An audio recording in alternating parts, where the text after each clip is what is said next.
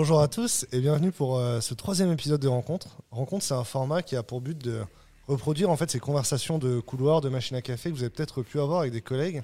Ce collègue vous a parlé de sa carrière et ça vous a inspiré, ça vous a donné envie de, de prendre des meilleurs choix de carrière. Et c'est ce qu'on essaie de reproduire aujourd'hui. Donc c'est un format où c'est un développeur ou une développeuse qui invite des personnes pour leur poser des questions. Et aujourd'hui, c'est Valériane qui est invitée. Bonjour à tous, merci. Damien. qui a invité euh, donc Julie et Yann. Hello. Bonjour. Vous allez bien? Oui, ça va très bien. C'est passé une bonne journée jusqu'ici, tout s'est bien passé Le train, la bouffe, le trajet, tout était parfait. Rencontrer la team aussi We Love Dev, c'est bien cool, donc euh, on est content d'être là. Ouais, on est venu depuis Paris avec Valériane et on est content d'être là, ouais. C'est cool, non, toi t'es venu à pied. Moi, je suis venu depuis Lille. Non, je suis venu en voiture. Je suis En un voiture peu loin à pied quand Ah même. oui, c'est vrai, tu m'as dit que tu avais du mal à te garer.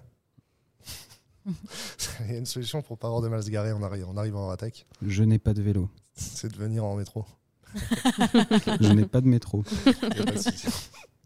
Alors, pour ceux qui ne vous connaissent pas, je vais vous introduire. Donc, Valériane, tu es développeur évangéliste chez Twilio. Exactement. Tu as étudié à Lyon, de The Family, à 42 et à, au Wagon, ici à Lille. Tout à fait. Du coup, tu es une euh, aficionados du rugby. Oui, oui, on, oui. on te voit faire du rugby en direct euh, régulièrement ou pas? Euh, oui, franchement, euh, au moins une fois par mois, je pense que j'ai un petit live coding, quelque chose comme ça. Juste pas sur Twitch. Tu es une tech speaker, on t'a vu récemment au API Days. Exactement. Et tu organises les salons d'Evrel à Paris, c'est ça? Le Devrel Salon, Devrel effectivement. Et ouais, c'est un petit event euh, bien sympa euh, où on se retrouve justement entre gens de la Devrel pour être un peu off caméra pour une fois. Ça, on reviendra sur le sujet des d'Evrel. Toi, tu es dev évangéliste, tu as, le titre un peu euh, plus. euh, comment tu dis, Yann? C'est le- c'est pas le titre le plus ancien, c'est le titre euh, qui date. Qui a du Historique. historique, c'est ça? Ouais. Julie, euh, tu es Julie Reboul, comme rebelle? C'est ça. Tu, serais- tu es senior, euh, senior développeur marketing manager chez Algolia. Oui, c'est ça. Euh, J'ai l'impression que du coup, tu fais déjà du, du, dev- euh, du développeur marketing depuis longtemps, depuis que moi j'étudie en tout cas. Euh, je suis allé chercher du coup tes premières recommandations sur ton LinkedIn pour, pour voir ce que les gens disaient. J'ai l'impression que du coup, tu as déjà commencé quand tu faisais ça chez Xebia par exemple. Oui, c'est ça. Tu avais organisé déjà un événement où il y avait beaucoup de développeurs, 300 personnes. Oui, c'est ça. En 2013. Et tes collègues à l'époque disaient Julie est créative et organisée. Euh, par son enthousiasme, sa bonne humeur constante, son niveau d'exigence et surtout son implication quotidienne, Julie a été d'une aide et d'un relais précieux auprès des équipes de. Quelle était l'entreprise euh, en sujet?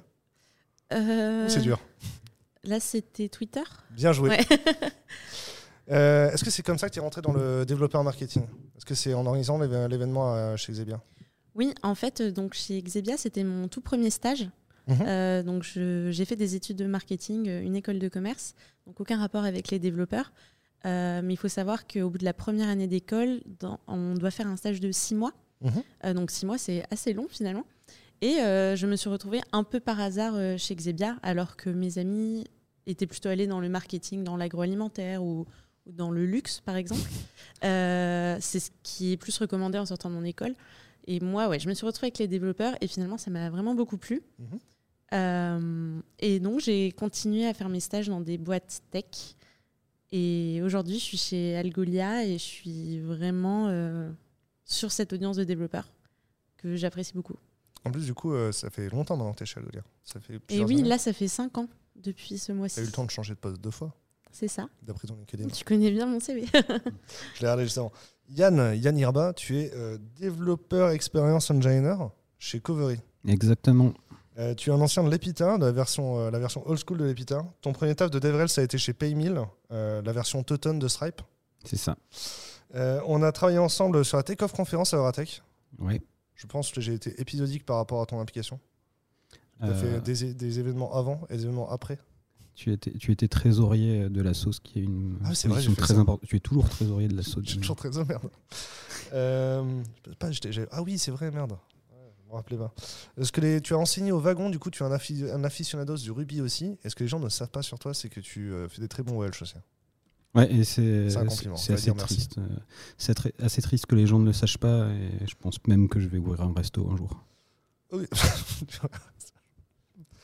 Euh, il faut parler de Twilio, de Algolia et de Covery pour les gens qui ne connaissent pas. Yes. euh, On commence bah, par Twilio. Allez, c'est parti. Euh, Twilio, c'est des API, plein d'API, tout plein, tout plein, de communication principalement. Et en gros, l'idée, c'est de pouvoir euh, créer des expériences de communication sur les canaux que les gens utilisent déjà, donc le SMS, WhatsApp, euh, le, la voix, par exemple. Et tout ça, en fait, bah, géré par le code et via des appels API hyper simples. En général, avec des one-liners, on obtient déjà des expériences un peu sympas. Donc voilà, Twilio, c'est cool. Les SMS et les emails chez Willow Dev, c'est Twilio du coup. Yes, c'est vrai. Algolia Oui, donc euh, Parce que Algolia. pour- pas prête à pitcher si si c'est bon. Donc Algolia, pour ceux qui connaissent pas, c'est une plateforme de recherche et de découverte de contenu pour euh, tous vos sites internet et vos applications. Et donc c'est assez simple euh, si vous êtes développeur. En gros, vous indexez, vous indexez votre contenu et après vous avez directement accès à une API de recherche et une API de recommandation. Mhm. Et donc nous après on s'occupe de tout ce qui est l'infra, la scalabilité, la rapidité de la recherche. Donc on est principalement connu pour euh, de la recherche. Je pense même les maps chez nous, c'est Algolia derrière. C'est possible. Ah, et Covery, comment tu pitches Covery Ça dépend à qui je le pitch, mais en gros, Covery, euh, c'est un peu un moyen de créer une plateforme a service, mais sur ton propre cloud provider.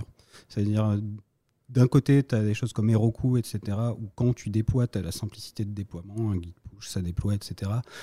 Mais euh, bah, tu n'as pas le choix de tes serveurs, tu n'as pas le choix de ton cloud provider et tu es un peu euh, captif du truc. Et en fait, Covery, nous, ce qu'on fournit, c'est pas l'hébergement, c'est l'automatisation en fait, de tout le processus de déploiement. Mhm. Et on déploie derrière sur des clusters Kubernetes, sur euh, les- le cloud provider euh, des clients. Donc, on gère principalement AWS, DigitalOcean et Scaleway pour le moment. Et on va ajouter d'autres cloud providers comme GCP et Azure un peu plus tard dans l'année. Donc le but, c'est vraiment d'assister euh, les, les teams euh, DevOps, euh, SRE des, des boîtes qui ont besoin d'avoir leur propre cluster, leur propre infrastructure pour diverses raisons et de leur éviter de réinventer la roue et de construire leur propre plateforme. Donc on fournit le, le- le bon niveau d'abstraction en fait, entre Kubernetes et, et les développeurs. Ouais, j'avais pas suivi que c'était Kubernetes derrière. C'est... J'avais préparé un troll sur le fait que vous visiez le fait que Elastic, Elastic Beanstalk ce soit chiant, mais Elastic Beanstalk ça déploie pas sur euh, du Kubernetes à la fin? Non. Du coup, ça ne marche pas ma vanne? Non. je suis dague. Je vais passer la main à Valériane. Valériane, pourquoi est-ce qu'on a invité Julie et Yann aujourd'hui? Euh, eh De quoi on bien, va parler? Alors, la raison pour laquelle je les ai invités, c'est parce que c'est des personnes très cool que j'ai eu l'occasion et la chance de rencontrer euh, au cours de mon parcours professionnel. Et ce dont on va parler, eh bien, c'est la développeur expérience au sens large. Euh, et qu'est-ce qu'on peut en dire? Bah, Du coup, on va laisser euh, nos intervenants discuter, mais on va e- explorer différents thèmes. Donc déjà, un peu qu'est-ce que c'est la développeur expérience? Euh, Il y a toute une partie communauté dans laquelle on va aussi aller explorer un peu par la suite. Et puis, euh, on va évidemment parler du rapport avec les devs et de comment euh, se construire une carrière euh, justement dans la développeur experience. Super cool. Est-ce que vous avez déjà des remarques à apporter? Bah, toi aussi, t'es cool, Valériane.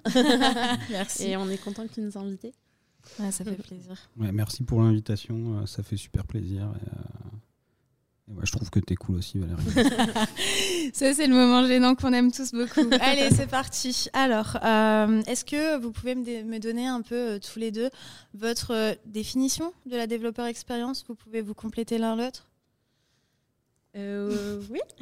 Comment Julie ouais. Donc, euh, du coup, en général, euh, quand on pense à la développeur expérience, c'est euh, quelle est l'expérience de- des développeurs quand ils utilisent notre produit, notre API. Euh, mais moi, euh, pour moi, la développeur expérience, c'est un peu plus large. Ça englobe, en gros, tout ce que le développeur va, euh, va rencontrer, euh, tout ce qu'il va voir entre le moment où il entend parler de nous et le moment où il va implémenter Algolia et, et même la, la suite. Ouais, je vais dire, et après aussi voilà, et après aussi. Donc en fait, par exemple, on comprend tout ce que ça veut dire quand on parle de user experience ou de cu- customer experience. C'est vraiment euh, comment rendre euh, la vie du customer ou du user plus facile. Et donc pour moi, c'est ça la développeur experience. Ça passe par euh, plusieurs items. Ça va être à quel point les développeurs advocates sont réactifs, à quel point les personnes du support répondent aux issues sur GitHub, la voix que la marque a sur Twitter, par exemple, euh, les événements auxquels les développeurs peuvent assister. Mhm. Euh, donc pour moi, ouais, c'est beaucoup plus large que juste euh, ce qu'on pense, en- ce, ce qu'on pense en général quand on pense à développeur expérience. Mais en plus de ça, évidemment, il y a tout ce qui est la documentation, faire une belle API, des beaux outils. Mhm. Donc voilà. Tu veux compléter, Yann? Ouais, je suis, je suis assez d'accord avec ce que, ce que dit Julie et, et- et je trouve que c'est intéressant d'insister sur le fait que, effectivement, enfin, c'est aussi mon point de vue euh, qui est peut-être pas partagé par tous. Je sais qu'il y a des boîtes qui séparent un peu tout ce qui va être marketing, euh, DevRel, etc. de la developer experience. Mais moi, je suis assez d'accord sur le fait qu'en fait, l'expérience euh, d'un développeur avec un produit commence dès sa prise de contact avec le produit. Donc ça va inclure euh, si c'était un contact par rapport à un contenu web, un article technique, si c'était un contact avec un représentant euh, de, de l'entreprise Mhm. sur un salon, une conférence, etc. Et pour moi, c'est important vraiment d'unifier cette expérience d'un bout à l'autre et de se demander comment les gens prennent contact avec le produit, avec l'entreprise, quelle est leur première impression, et ensuite, une fois qu'ils commencent à devenir utilisateurs, comment on les suit et comment on s'assure leur expérience euh, va être optimale d'un bout à l'autre. Et donc, il y a- vraiment ces aspects euh, de, des- de- d'évangélisme, de developer relations, avec l'écriture de contenu, etc. Et après, comme disait Julie aussi, euh, la documentation, le contenu qui va permettre de les supporter, et aussi le support direct qu'on peut leur fournir. Chez Covery, on est assez attentif à ça, et on a le, customer success est géré par la team Developer Experience. Parce que chez Covery, vous avez aujourd'hui vous travaillez beaucoup plus euh, sur l'après-vente que sur l'avant-vente. Il y a, il y a, pour l'instant, en fait, il y a eu beaucoup, euh, il y a eu beaucoup d'acquisitions euh, par notre contenu. Donc, on a Mhm. beaucoup de développeurs qui sont venus par rapport à des contenus qu'on avait écrits, des blog posts, etc. On essaye de fournir une, une valeur en donnant des tips par rapport à je sais pas, comment optimiser des images Docker, comment faire X avec Kubernetes, etc. Et on a beaucoup de, de gens qui sont arrivés par ces canaux-là. Et donc, ce qu'on a fait, nous, surtout jusqu'à maintenant, c'était supporter euh, l'onboarding et l'adoption du produit euh, des clients qui rentraient comme ça. Donc, il y a eu un gros focus là-dessus. Et maintenant, on commence justement à s'élargir vers l'évangélisation et, euh, l'image, euh, le développement de, l'image du produit et de l'entreprise vers des communautés de développeurs. Donc, on a un peu pris le, sujet dans ce sens-là parce qu'on avait naturellement beaucoup d'utilisateurs qui rentraient et que notre priorité, c'était vraiment de les supporter. Super. Euh, Il y a une question que je me pose, du coup, tu, viens de l'évoquer euh, rapidement, c'est euh, la question de la relation au marketing en fait dans les teams. Et je voulais vous demander, est-ce que vous êtes, enfin, à quel team vous êtes rattaché? Moi, chez Twilio, je suis rattachée à la team marketing, tout simplement. On est, on va dire, une partie du marketing qui s'appelle le Developer Network, mais qui est rattachée du coup au marketing au global. Et vous, ça se passe comment chez vous, Julie? Oui, alors déjà, je pense qu'il y a un aspect en fonction de la taille de l'entreprise, parce que du coup, Twilio, vous êtes combien vous? Euh, on est entre 8 et 9 000, si je te dis pas de bêtises. Ouais. Enfin, on est énorme. Donc à Algolia, on est 600 et Covery, si je- On est une vingtaine. Voilà, et donc en vrai, je pense que c'est intéressant parce qu'on est à trois stades euh, différents de l'entreprise. Euh, donc moi, je suis au marketing. Euh, vous avez entendu, euh, je ne suis pas développeuse, j'ai fait donc une école de commerce. Euh, je suis dans l'équipe marketing, mais euh, voilà, je travaille beaucoup avec cette audience de développeurs. Et quand je suis arrivée chez Algolia il y a 5 ans, on était 70. Donc c'était un peu plus similaire à Covery. Euh, quand je suis arrivée à l'époque, on avait des, des DevRel, donc des Developer Advocates, qui étaient, eux, rattachés à l'équipe engineering, à l'organisation engineering. Et en fait, euh, oui, il y a eu un débat, et c'est un débat qui se retrouve souvent dans les sphères de Developer Advocate, notamment dans le Slack channel euh, Developer Avocados où on est avec euh, Valériane, où vous êtes sûrement aussi. Et euh, maintenant, historiquement, enfin, les DevRel chez Algolia sont dans l'organisation marketing. Parce qu'à la base, les DevRel, c'était du coup les, les ingénieurs chez vous qui voulaient euh, obtenir une considération et faire la promotion de ce qu'ils font en interne, c'est ça? Euh, bah, il me semble que c'est ça. Euh, je n'ai plus l'historique exact, mais je crois que c'était des. Hum, Je ne sais plus. Je- Je- En fait, c'est comme la, la marque employeur, c'est comme c'est. C'est souvent du coup ceux qui ont le problème ou ceux qui ont. Enfin, c'est normal que les textes soient un peu à l'impulsion euh, du Mhm. sujet, même si après, au bout d'un moment, ça sort de leur scope parce que c'est un domaine de compétences qui est pas Bah, forcément tech, quoi.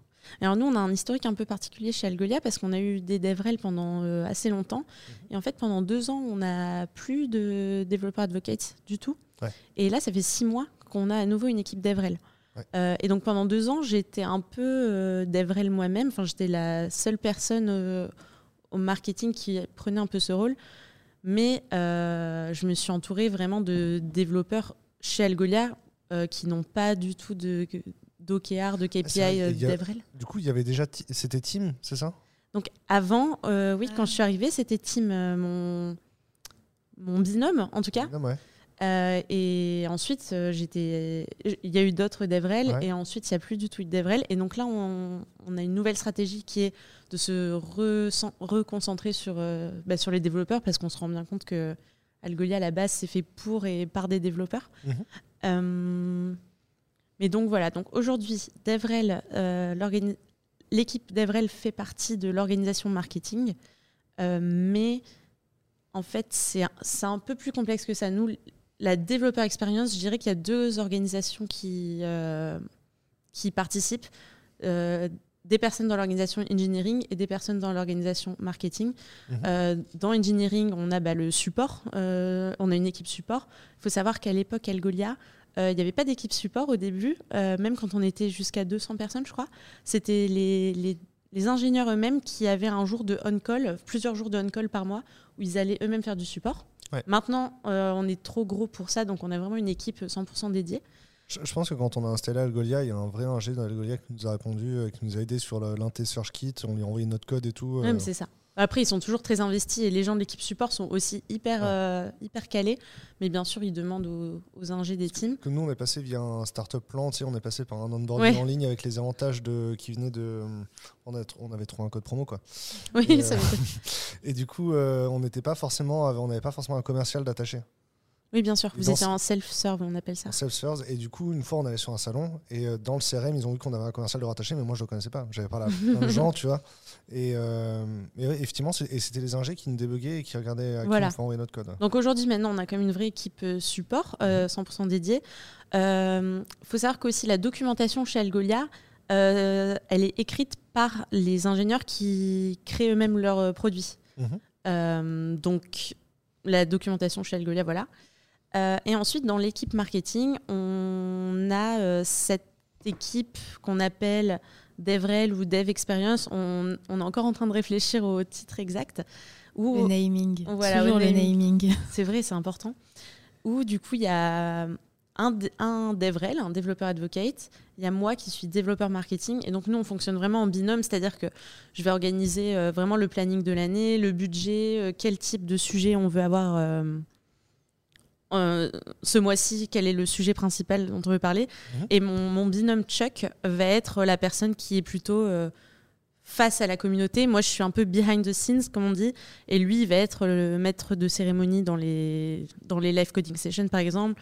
Euh, c'est lui qui va vraiment parler, parler aux ingénieurs parce qu'il est développeur et c'est vrai que ça assoit quand même sa crédibilité. Mhm. Parce que comme Valériane, tu demandais si on était marketing ou engineering, c'est vrai qu'il y a un petit côté où on dit que les développeurs sont euh, allergiques au marketing. Ça ne veut pas forcément dire que tout le monde déteste le marketing, mais il faut faire attention quand on a cette étiquette de marketeur, de marketing, euh, à ne pas être vu comme euh, quelqu'un qui, qui dit du bullshit. T- T'as ouvert deux sujets en, dans, ta oui, voilà. Dans, ta dans ta réponse, t'as ouvert un sujet sur le naming auquel on va revenir et la, la, la- la diversité Bon, C'est une intro. Ouais, fait une intro. Il faut quand même que, que Yann puisse répondre à la question aussi. Euh, du coup, chez, euh, chez Covery, vous êtes euh, développeur, vous êtes en avant-vente, en après-vente, vous êtes marketing, vous êtes support? Alors nous, on est, on est rattaché à, à aucune team en particulier, c'est une team à part entière, la DX. Et pour l'instant, c'est vraiment c'est très jeune. hein. Je, suis, je suis arrivé chez Covery pour, pour mettre en place l'effort DX il y a un peu plus de deux mois. Et à l'heure actuelle, dans ma team, je travaille directement avec, euh, avec Morgan et Romaric, donc le CRO et le CEO, euh, deux cofondateurs euh, de, Covery. Et euh, en fait, Morgan va lui être plus positionné sur la partie entrante du funnel, euh, qualifier les clients, leurs besoins, etc., pour après les flaguer pour nous. Et après, Romaric et moi, on va se concentrer sur la partie onboarding et suivi des clients. Et, euh, et pour l'instant, on est en train un peu de structurer ça, de regarder un Ah, peu ça, quel profil il faudrait recruter. euh, C'est-à-dire qu'autour de vous, il n'y a pas forcément non plus une équipe marketing avec plusieurs personnes? Non, non, pas et il n'y a tout. pas non plus une équipe support avec plusieurs personnes? Non. Alors pour, le, pour, pour la partie support, euh, donc on gère nous directement avec les clients. euh, pour l'instant, tous les clients qu'on a onboardés ont un channel Slack directement euh, connecté, hein, donc un Slack Connect entre leur Slack et le Slack de Covery, sur lequel on leur, on, on- on leur répond quand ils ont des questions, s'ils ont des problèmes. Des fois, on va un peu plus loin que les problématiques de Covery. On essaie aussi de faire un peu d'éducation sur des problématiques de cloud native, ce genre de choses. Mhm. Et euh, ce qu'on fait euh, depuis, depuis maintenant euh, deux semaines, qui est, assez prometteur et qui est, à mon sens, assez intéressant, mais je pense qu'on pourra développer un peu ça, un peu plus tard, c'est qu'on a toutes les semaines un ingénieur qui vient dans la team DX pour vraiment bah, vivre un peu ce que c'est que d'être confronté à des clients et qui fait une semaine de on-call avec nous et donc qui assiste sur les tâches de support. Ouais. Donc ça nous permet vraiment de gérer la relation avec les clients et de et de, de- d'un peu d'offloader les, les tâches de support bah, aux ingénieurs comme ça qui sont confrontés aux vraies problématiques que- qu'expérimentent nos clients. C'est cool. On rebondit sur quel sujet ensuite derrière Euh, ensuite, on peut complètement prendre une question de Nicolas qui nous vient de Twitter, parce qu'on Ouais. aime Nicolas. Nicolas Grenier. Exactement. Chez- il est chez Typeform en ce moment? Aucune idée, je t'avoue. Il, a bossé pour Typeform. Ok, il y est toujours. En tout cas, il est à San Francisco. En tout cas, il est à San Francisco. Lui, aller aux States, pas nous encore. Alors, euh, la question de, de Nicolas, c'est euh, donc si tu prends tous les sujets dev, SDK, documentation, code samples, customer support, sales engineering, qu'est-ce qui relève de l'équipe DevRel, de la developer experience et du produit? Est-ce que c'est une question de maturité de la boîte? Ça euh, On va prendre en deux morceaux la question. Ouais, complètement. Du coup, dans, dans- un premier temps, euh, voilà, sur l'ensemble des tâches, euh, dans quel périmètre elles rentrent en fait, ce- toutes ces tâches? Même chez Twilio, là, là, il faut que tu répondes aussi à la question. Ah, écoute, euh, j'ai la liste sous les yeux, moi je suis, je suis à l'aise. Donc quand on prend par exemple la- le SDK, donc est-ce que c'est la création ou est-ce que c'est le fait de le de le documenter? Je suis pas sûre. Donc créer chez nous, bah, ça va être les équipes directement de dev qui dev sur le produit. Euh, pour la doc, en fait, donc comme je disais tout à l'heure, on a un- une grande team dans le marketing qui s'appelle le Developer Network et en fait c'est là qu'on va commencer à retrouver du coup euh, des teams spécifiques qui font les choses. Donc on a une team qui est complètement dédiée à uniquement la documentation. On a une team qui est dédiée que au blog, même si euh, techniquement toute personne ayant envie de bloguer est complètement autorisée à le faire et euh, Mhm. bienvenue pour ça. Encourager. ouais. Ouais.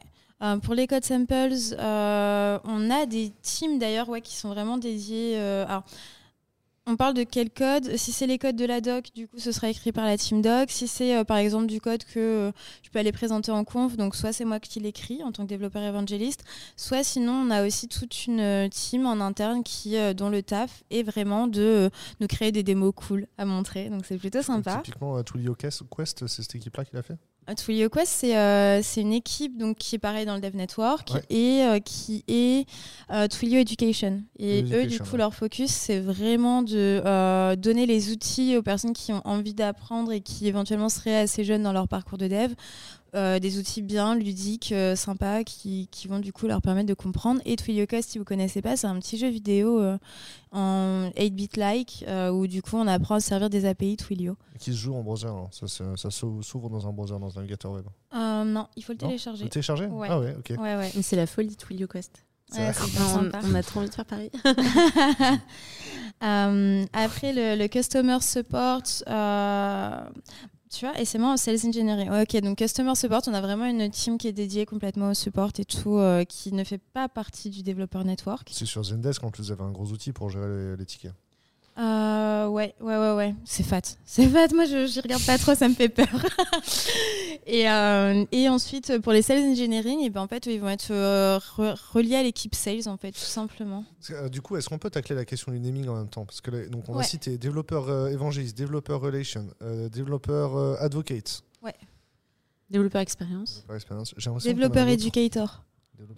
Est-ce qu'on peut faire Parce ça que- Ah, nous, un euh, que Chuck et DevRel Engineer, par parce exemple. qu'il y a un moment où tu as utilisé euh, développeur advocate et développeur relationship de DevRel et dev, dev advocate de la même façon, alors je pensais que les dev advocates étaient plutôt dans les équipes commerciales justement. Eh ben, en tout cas, chez Algolia, euh, c'est une question qu'on se pose vraiment. Euh, développeur advocate ou DevRel ou justement euh, DevRel Engineer. On a plein de naming. Euh, J'en avais parlé avec Chuck, euh, qui est donc le, le DevRel en ce moment. Mhm. Et euh, lui, il préférerait être développeur advocate. Enfin, il- on trouve que c'est un nom qui, en tout cas, est le plus, tout le monde comprend Ouais. dans la communauté. Lui, il est DevRel Engineer. C'était pour bien montrer qu'il allait beaucoup bosser sur des démos, qu'il était très technique. Il y a- on rechercherait aussi un DevRel qui s'occuperait plus de la communauté, répondre aux gens sur Stack Overflow, sur notre forum discours, sur Twitter. Donc lui serait développeur advocate ou community. Est-ce euh, qu'on pourrait, est-ce qu'on pourrait dire qu'il est tech writer du coup? Parce qu'un tech writer, c'est métier writer, de On a aussi des technical writers qui s'occupent euh, également de faire de la documentation des blogs. Donc, euh, non, je pense que c'est ouais, c'est un vrai sujet et j'ai l'impression que moi, ça fait 5 ans que je suis à Algolia et ça fait 5 ans que Parce tout le monde se pose la question. Quoi. qu'un développeur Yann advocate, il y a parfois, c'est des- parfois quand c'est dans les équipes commerciales, c'est-à-dire qu'il prépare du coup des, des, des, démon- des démonstrations techniques dans, dans un process d'avant-vente. Et à ce moment-là, c'est parfois aussi appelé un Customer Solution Engineer. Alors ça, nous, on a. On a des solutions engineers, euh, des solutions architects aussi, et ils sont totalement décorrélés de l'équipe marketing. Ils sont vraiment dans l'organisation euh, revenu. Ouais. Euh, et ils ont des objectifs euh, vraiment liés à ceux des sales. Dans l'industrie, on les appelle des idées, des ingénieurs développement. Ils sont commerciaux, mais c'est des ingénieurs qui savent faire des, des solutions sur mesure Ouais. pour le client. Je trouve que c'est plus simple. Mais ils sont très très calés du coup. Enfin, c'est super intéressant de parler avec ces personnes parce qu'ils ont vraiment le retour des clients. Mhm. Alors que nous, dans l'équipe marketing, on va quand même, en tout cas chez Elgonia, on va quand même être moins confrontés aux clients, surtout depuis le Covid. Du, du coup, euh, Yann, tu rebondis sur quoi? Euh, J'avais envie de dire un truc, en fait, c'est que je, je me demande si euh, on ne fait pas un peu la même confusion avec DevRel euh, qu'on a fait avec DevOps en parlant de DevRel comme étant un poste. On Ouais. dit un Ouais. DevOps, un DevRel. Ou moi, j'ai plus l'impression que les Dev Relations, c'est vraiment une, euh, une zone, une, une aire de responsabilité euh, au niveau d'un produit et qu'il a- y a plusieurs métiers euh, dans les, les développeurs relations. J'ai l'impression que la développeur experience, c'est encore une extension de- des, dev relations. C'est un peu un, nouveau terme euh, ou une manière de faire dev relations, un peu comme euh, SRE versus DevOps. Ce genre de choses. Donc je suis vraiment en train d'essayer de me, de me questionner aussi sur les namings parce que c'est c'est devenu complexe, ça évolue vite. et chaque boîte y va un peu de, Ouais. euh, avec ses- ses- sa propre interprétation euh, des noms et des fonctions. Mais, mais voilà, pour moi, pour moi, dans les DevRel, il peut y avoir, pour moi, l'évangéliste, c'est plus celui qui va aller euh, où évangéliste, c'est effectivement un terme qui, qui était très connoté, donc qui a tendance à être moins euh, utilisé maintenant. Mais si on parle plutôt de Dev Advocate, euh, pour moi, c'est plus celui qui va au contact des communautés, etc., aux conférences, etc. Ouais. C'était vraiment, c'est pour ça qu'évangéliste, c'était quand même un nom qui marchait bien parce que c'était, euh, c'était tu te déplaces et tu, tu vas porter la parole de ton Et tu prends entreprise. ton bâton euh, voilà, c'est ça. et tu, et tu, euh, moi, moi, comme dev évangéliste chez P1000, je faisais le tour de l'Europe en avion euh, toutes les semaines pour aller à des conférences, etc., rencontrer les gens Ouais. et leur parler des trucs. Et après, il y a aussi bah, tout ce qui va être euh, le, le- le support euh, éducatif, le, le support de documentation, etc., qui, euh, qui aussi, pour moi, font partie euh, des DevRel et, de la DX, et qui peut éventuellement être géré par d'autres personnes avec d'autres profils. Donc, voilà, c'est juste, juste mon impression, et après, je me trompe peut-être, mais c'est comme ça que je perçois les choses. Hum, Moi, j'ai un avis légèrement différent sur la question. Euh, déjà, il y a peut-être un truc qu'on n'a pas fait, c'est expliquer ce que ça veut dire DevRel. Et euh, DevRel, ça veut dire Developer Relations. Donc voilà.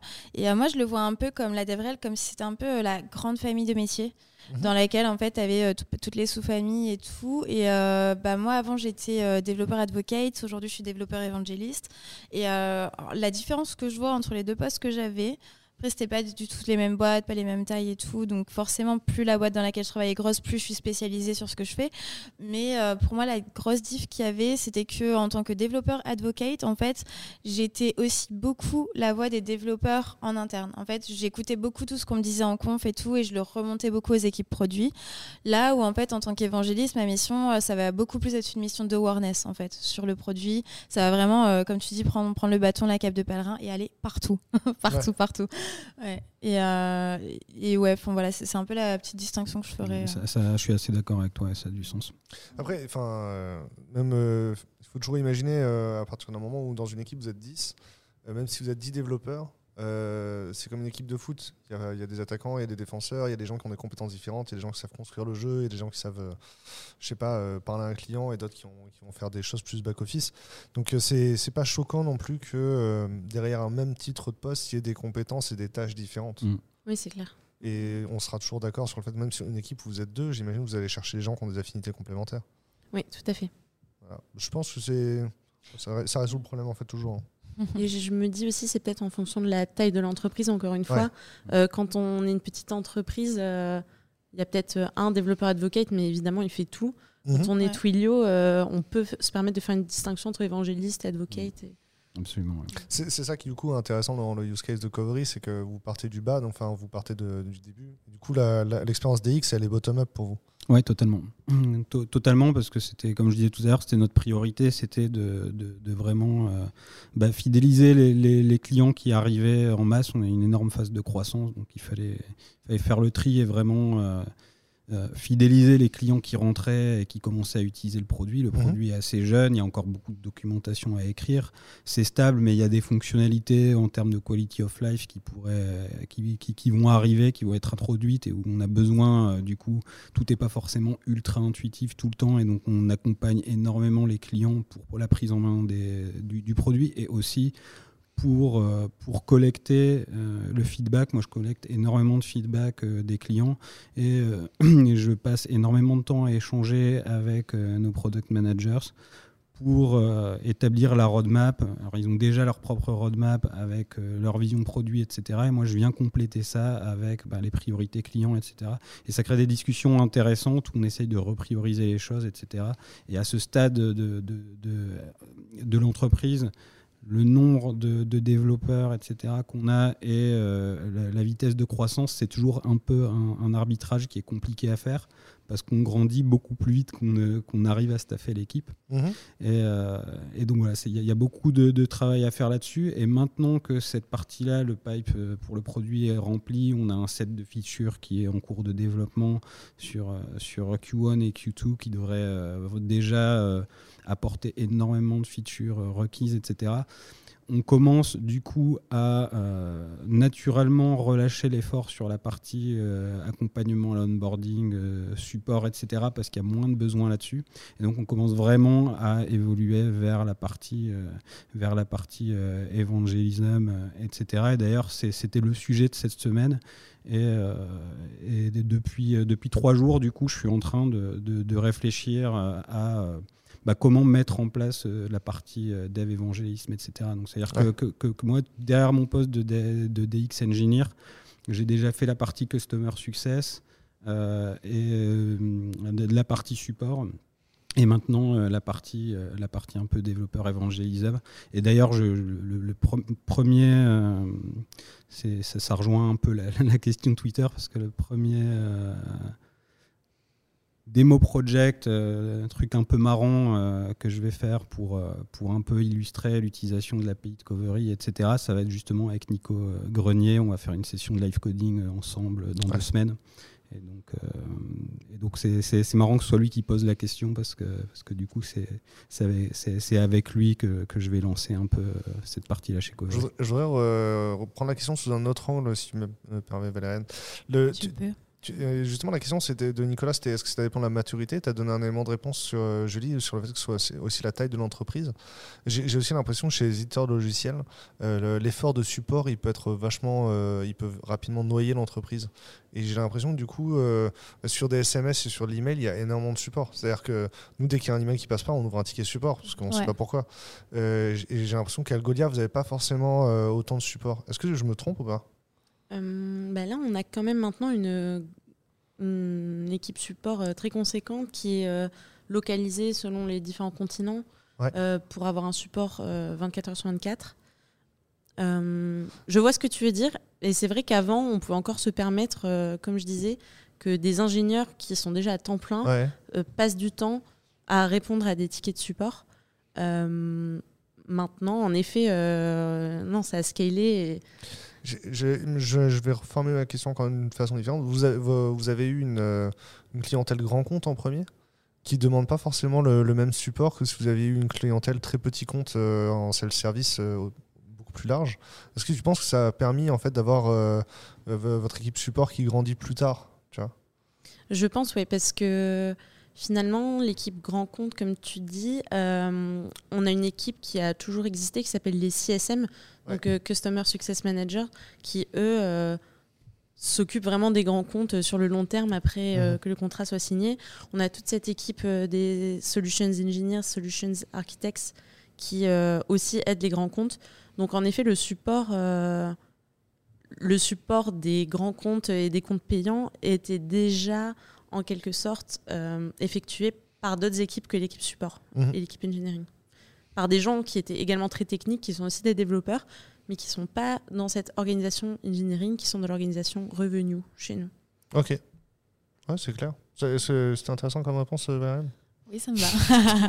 Ok, je te laisse reprendre la question d'après. Euh, ouais, carrément. Bah, écoute, euh, la, la question d'après, c'est un peu sur le thème des communautés. Donc, euh, j'ai pas mal de, de questions. On va ouvrir le sujet un peu en large. Ah, donc, comment est-ce qu'on développe une communauté de développeurs autour euh, d'un produit ou euh, d'une entreprise, en fait, tout simplement? Parce que c'est vrai que des fois, on a des choses qui sont très spécifiques à des produits en particulier. Des fois, ça va être autour bah, d'une entreprise au global, peut-être parce qu'elle produit qu'un seul produit. Enfin, voilà, quel est votre avis là-dessus? Euh, Yann, je te laisse commencer. Ouais. Euh, ouais, comme tu dis, ça dépend, euh, ça dépend du produit euh, et, et ça va être déterminant euh, sur la manière de, construire les choses. Euh, chez, Covery, en fait, la communauté, parce que ça a d'abord commencé avant même mon arrivée par la construction de la communauté, donc c'est passé par euh, fournir euh, de l'hébergement pour le coup, du computing en plus euh, de, la, solution du pipeline euh, de déploiement, euh, à des développeurs qui parleraient du produit, feraient des démos, écriraient des articles, etc. Donc en échange, ils gagnaient du crédit euh, pour, euh, pour faire tourner euh, leurs applications, s'ils faisaient un article, s'ils si, s'ils commentaient, s'ils aidaient les gens sur les forums, etc. On a un forum avec, beaucoup de gens qui posent des questions sur le produit, etc. Donc il y avait énormément de, d'efforts communautaires au niveau, au niveau de, de Covery. Et on avait un Discord. En fait, à la base, on était sur un Discord et même le- les conversations privées, il n'y avait pas de Slack, tout avait lieu sur Discord. Donc on avait des channels privés sur Discord pour nous, mais on était directement en contact de la communauté et on avait recruté euh, des ambassadeurs, donc qui faisaient pas partie de Covery, mais donc des gens qui avaient le statut d'ambassadeur de la communauté et qui, euh, qui euh, faisaient énormément passer le message. Et donc ça, ça marchait super bien. Il y a eu énormément d'articles, etc., qui ont été écrits. Et euh, on est monté euh, jusqu'à jusqu'à 16 000 euh, développeurs qui utilisaient la plateforme de cette manière-là. Mais on s'est rendu compte à terme qu'en fait, c'était pas la communauté qui ferait vivre Covery à long terme. Et donc, on a commencé à changer de- de focus. Et donc là, on se, demande, enfin, on se demande pas, on sait quelle est la communauté de, développeurs qui est, la bonne pour la prochaine étape. Ceux qu'on avait, ils étaient très bien pour, pour vraiment euh, le démarrage du produit. Maintenant, pour évoluer, on a besoin d'autre chose. Donc, on connaît la cible euh, de développeurs et d'entreprises qui, qu'on a envie d'avoir dans notre communauté. La, vraie question maintenant, c'est comment on les cible et comment on arrive à- à ramener justement ce, ce public-là euh, vers Je, je m'attendais à ce que la conversation elle part sur le canal. Tu vois, Discord, c'est le canal de conversation, le support où vous avez la communauté. Et du coup, là, le sujet pour vous, c'est toucher un nouveau persona, en fait. Oui, absolument. Ok. Absolument, parce que tu te rends compte qu'en fait, euh, dans, dans- ça a été très très bien parce que ça a fait énormément parler euh, du produit, etc. Mhm.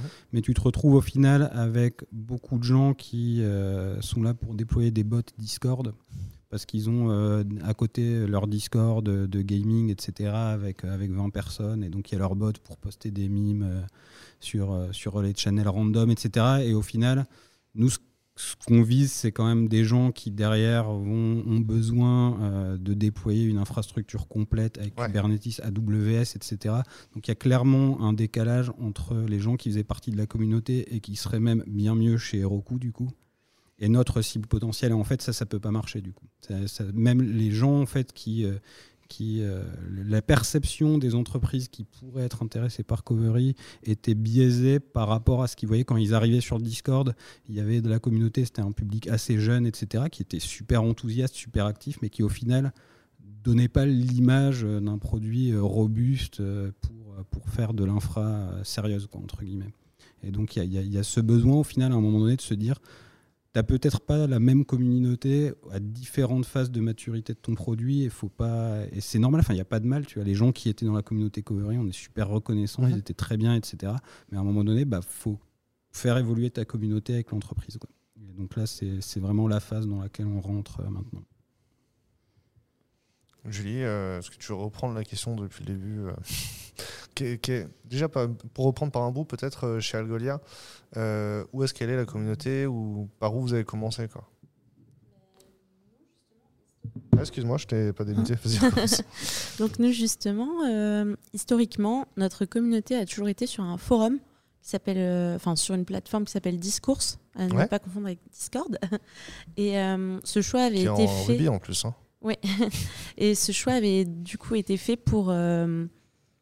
Bah, pour avoir une trace écrite de toutes les réponses qu'on apporte, c'est-à-dire que beaucoup de gens tombent sur notre discours parce qu'ils ont une question, ils le tapent dans Google. Je me rappelle avoir de, on a posé une question à un ingénieur, il nous a demandé d'aller la mettre sur discours pour qu'il nous réponde. Ben voilà, parfait. Euh, et d'ailleurs, c'est une question euh, qu'on se pose aujourd'hui, c'est une question très actuelle. Euh, est-ce qu'on passerait pas sur un Slack, sur un Discord Et si on fait ça, en fait, il faut être bien conscient que bah, c'est du 24 h sur 24. Et puis c'est plus, plus, ouais, c'est ça, c'est synchrone du coup. Et voilà. Euh, donc c'est une vraie question qui se pose, mais en même temps, euh, je pense euh, profondément que pour, pour vraiment construire une communauté, le synchrone, justement, c'est quand même mieux. Donc nous, ce qu'on a, par exemple, on a en effet un channel Slack privé avec nos ambassadeurs. Donc c'est un programme que j'ai créé qui s'appelle le Ambassador Programme. Et donc c'est des champions Algolia, des gens qui ont souvent utilisé Algolia par le passé, et on, s'est rendu compte qu'on les avait. Euh, que récemment, on les avait moins euh, récompensés euh, de ça. Et donc maintenant, toutes ces personnes, on les a dans un Slack channel. Une fois par mois, on fait un, un petit meet-up avec eux en ligne qu'on appelle un meet and greet. On leur envoie aussi des swags. et ils ont aussi accès à, à la bêta de, de, certains produits qu'on va lancer. Du coup, ils ont un NDA ouais, oui, oui, bien sûr. Euh, j'ai redécouvert ça récemment que les GDE et les MVP avaient des, des NDA en fait. Bah oui, euh, bah surtout j'imagine chez Google. Ouais. Mais du coup, à part, du coup, quand tu, si tu es GDE et que tu es embauché chez Microsoft, en fonction du domaine où tu vas, le NDA est gênant. Ou l'inverse, réciproquement. Ah oui, j'avoue. Je ne sais pas si c'est très compatible finalement d'être les. C'est possible euh, d'être GDE et employé de Microsoft, et c'est possible d'être MVP et employé de, Google. Mais pas n'importe quoi. Et donc nous, euh, la communauté, euh, à part euh, cette sorte de plateforme, moi quand je suis arrivée, il y avait déjà une communauté il y a cinq ans que notre équipe d'Avril avait construit. Mais comment ils font ça? C'était bah, pas mal par Twitter, donc des gens, on leur répondait sur Twitter, pas mal les événements en personne. Donc j'en parlerai plus tard. Je pense qu'on parlera peut-être du Covid plus tard, la vie avant Covid. Mais le fait de vraiment rencontrer les gens en personne dans les dans le monde entier, ça a aidé pas mal. Mhm. Euh, donc ça, c'est un peu plus dur, j'avoue, en ce moment. Euh, mais non, euh, ce qu'on avait avant, ce qu'on peut moins faire maintenant parce qu'on a beaucoup plus de gens dans notre communauté, c'était un, un form en ligne, un formulaire où les gens pouvaient remplir leur, leur adresse postale et recevaient un t-shirt Algolia communauté. Mhm. Et donc ça, c'est super sympa. donc on a plein de gens dans le monde entier qui ont un t-shirt Algolia. Mais en fait, au bout d'un moment, c'était devenu ben, ingérable. Il y avait vraiment trop de gens qui en voulaient. Donc, mais voilà, on a, on a essayé de construire la communauté euh, avec des petites choses comme ça. Mais le plus, le plus important, je pense que c'était vraiment euh, nos DevRel qui faisaient un travail de fou et qui toujours essayaient de donner, de donner à la communauté et pas de prendre. Euh, Ouais, je pense que tu touches à un truc hyper important euh, là dans le fait de. Enfin, ouais, voilà, comment on, construit une communauté en fait, c'est en donnant quelque chose de mhm. relevant aux personnes. Et donc, c'est exactement ce que tu disais. Euh, je sais qu'à un moment, vous aviez évoqué le comment faire X avec euh, Y techno. Et en fait, bah, c'est des questions que les gens se posent. Et juste le fait bah, d'écrire cet article et qu'il soit là et qu'ils aient pas besoin d'aller chercher au fin fond d'une doc ou au fin fond d'une réponse Stack Overflow qui aura même pas été acceptée. Enfin, voilà, en fait, bah, juste de mettre les choses à disposition facilement, de, en fait, un peu presque d'anticiper les besoins et, euh, et, de donner en fait avant que la personne ait réellement besoin et se mhm. retrouve en galère quoi. Je sais pas ce que vous en pensez. Euh, absolument en fait. Euh, c'est, il faut pas, il faut être honnête sur le fait que ce type de contenu est un canal d'acquisition. Oui. Et, et c'en est un, mais la manière dont c'est fait, en fait, il y a beaucoup de boîtes en fait qui vont faire euh, de l'article bullshit avec des keywords, euh, des buzzwords juste pour driver euh, du trafic. Et en général, ça marche un temps. Mais c'est ce que tu évoquais tout à l'heure et qui est un truc que j'avais dit dans un de mes talks il y a, y genre six ans parce que c'était déjà un truc qui, dont il fallait prendre conscience. C'est que j'avais dit Developers have a bullshit detector. C'est exactement ce que tu as dit tout à l'heure.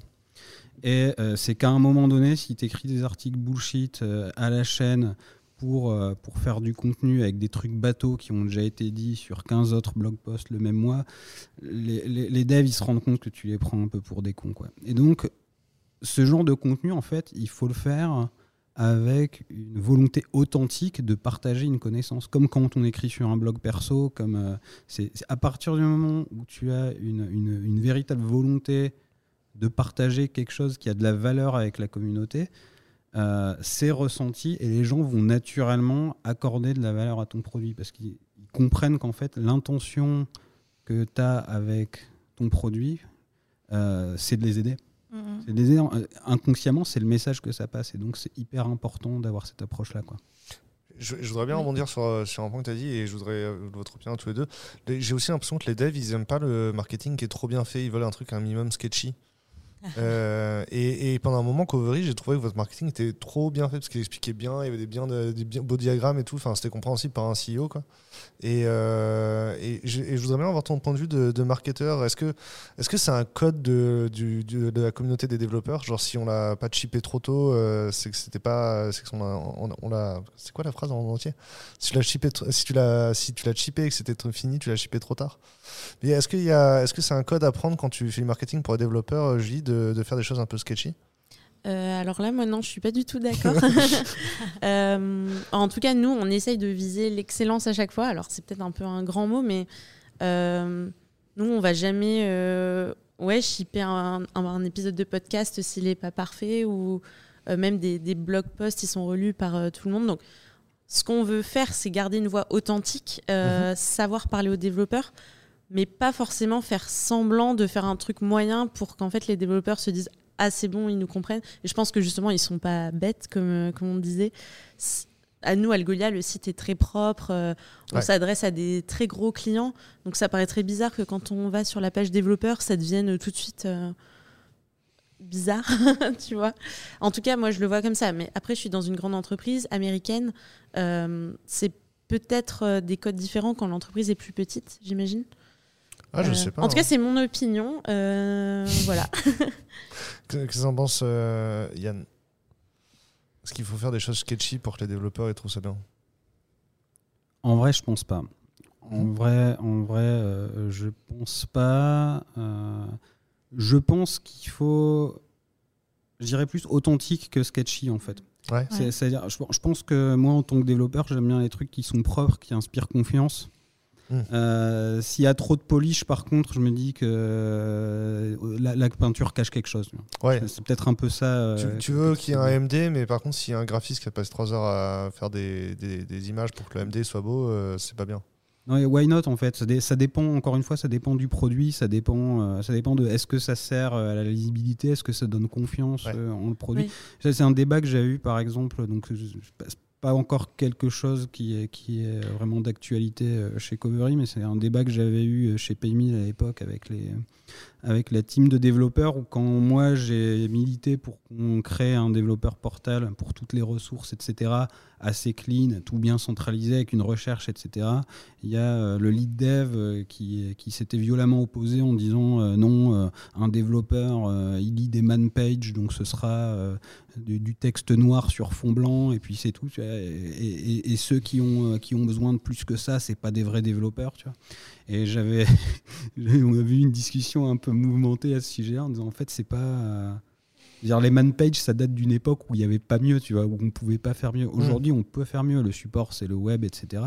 Et, euh, et c'est pas parce qu'un développeur va être capable de se débrouiller avec une documentation à l'arrache, sans champ de recherche, sans, euh, sans organisation qui fait, qui fait euh, 12 mètres de long quand tu la déroules, etc., que ce sera pas mieux et plus respectueux euh, pour lui d'avoir Ouais. un truc bien structuré, bien propre, lisible, euh, sur lesquels un designer qui a passé du temps euh, vraiment à travailler les contrastes, etc., pour que ce soit lisible, accessible, et- et- etc.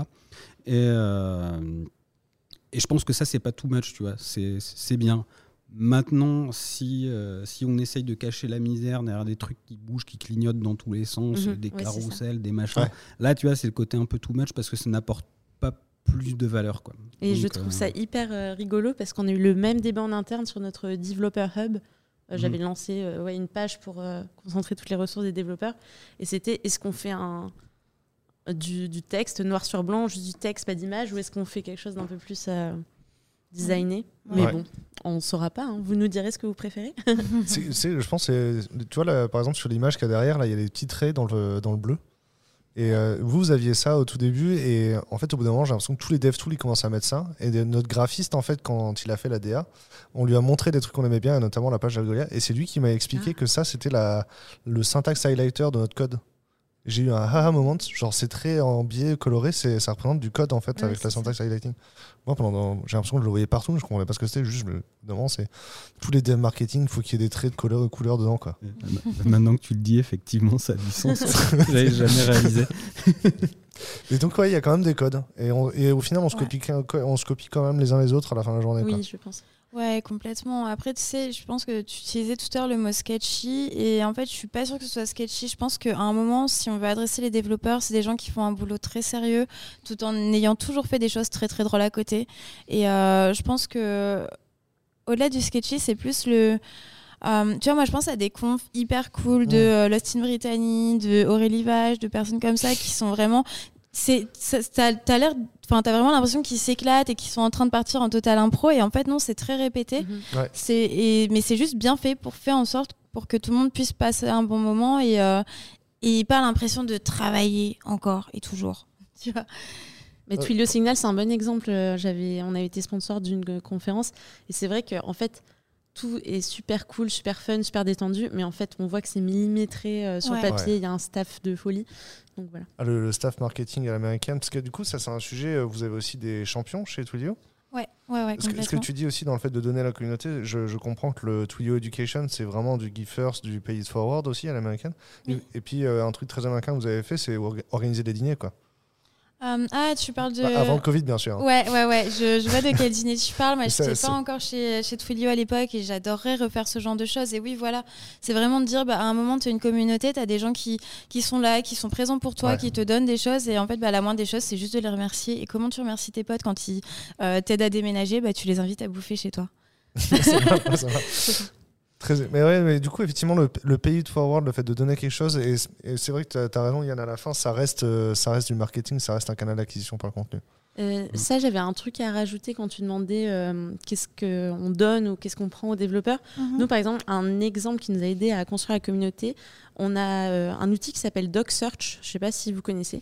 Si. Mais en gros, c'est. euh, J'y ai pensé quand il a parlé de la recherche dans la doc. Oui, Je voilà. a- parce que je me suis dit à l'époque, DocSearch n'existait pas. Donc justement, en fait, euh, nous gratuitement, on fournit euh, ce- cet outil pour rechercher dans la documentation des développeurs. Et donc il y a plus de 4000 euh, sites qui utilisent DocSearch. Et ça, ça a été pour nous un moyen de ouais, capter une certaine communauté parce que les gens qui lisent la doc, du coup, il y a marqué by Algolia, sur, il y a le petit logo DocSearch. Et en fait, nous, on est vraiment là pour aider les développeurs, on fournit ça gratuitement. Et c'est aussi un moyen ouais, de créer cette communauté. C'est plus intéressant encore que les hacker plans, je trouve. C'est- Au début, vous aviez les hacker plans où Mhm. on mettait le logo Algolia en bas, Mhm. mais il n'y avait pas la même visibilité. Là, vous êtes sûr, vous êtes vu par les bonnes personnes. c'est ça. C'est cool. Ouais. J'ai complètement piraté ta question, je suis désolé. Il n'y a aucun souci. Moi, je voulais euh, continuer sur un truc que Yann a dit qui est vraiment intéressant et euh, sur lequel je pense que aussi, euh, bah, faut qu'on arrête le bullshit ou de faire semblant que ça n'existe pas et tout. C'est le fait qu'effectivement, c'est des canaux d'acquisition complètement. C'est-à-dire qu'en fait, bah, c'est aussi des choses qui vont donner de la visibilité aux produits euh, et qui vont vraiment mettre en avant aussi, et ça fait partie bah, du coup de l'évangélisme ou de ce genre de choses. Quand on écrit un blog, on pense forcément un minimum à la SEO derrière. Mhm. Et, euh, et donc, je pense que c'est assez intéressant parce que d'un côté, si les gens nous trouvent, c'est qu'ils ont cherché, donc que ça répondait à un besoin, mais d'un autre côté, bah, le fait aussi d'être bien positionné dans les réponses par rapport à leurs besoins leur fait un peu, enfin, c'est un peu du coucou, viens chez moi, on est sympa. Ouais. Justement, ça c'est une question que j'avais. Pendant un moment, Algolia, euh, vous, vous, perciez euh, trois fois par semaine sur euh, Product Hunt et Hacker News. Est-ce que déjà, est-ce que c'était un projet, vous le faisiez exprès, et est-ce qu'il y a des secrets derrière, derrière ça? Comment percer sur, sur Product Hunt quand on, quand on lance un produit? Oui, ce qu'on faisait, c'était que bah, il y avait tout un plan de lancement marketing mhm. dès qu'on lance un, dès qu'on lance un nouveau produit, mais on faisait poster certaines personnes.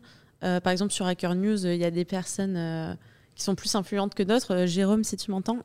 Donc on demandait toujours à Jérôme de poster. C'est un peu euh, salarié ou c'est un. Oui, c'est un salarié. non, parce que ça se fait, par exemple, sur Product Hunt, on cherche toujours un hunter pour mhm. nous hunter.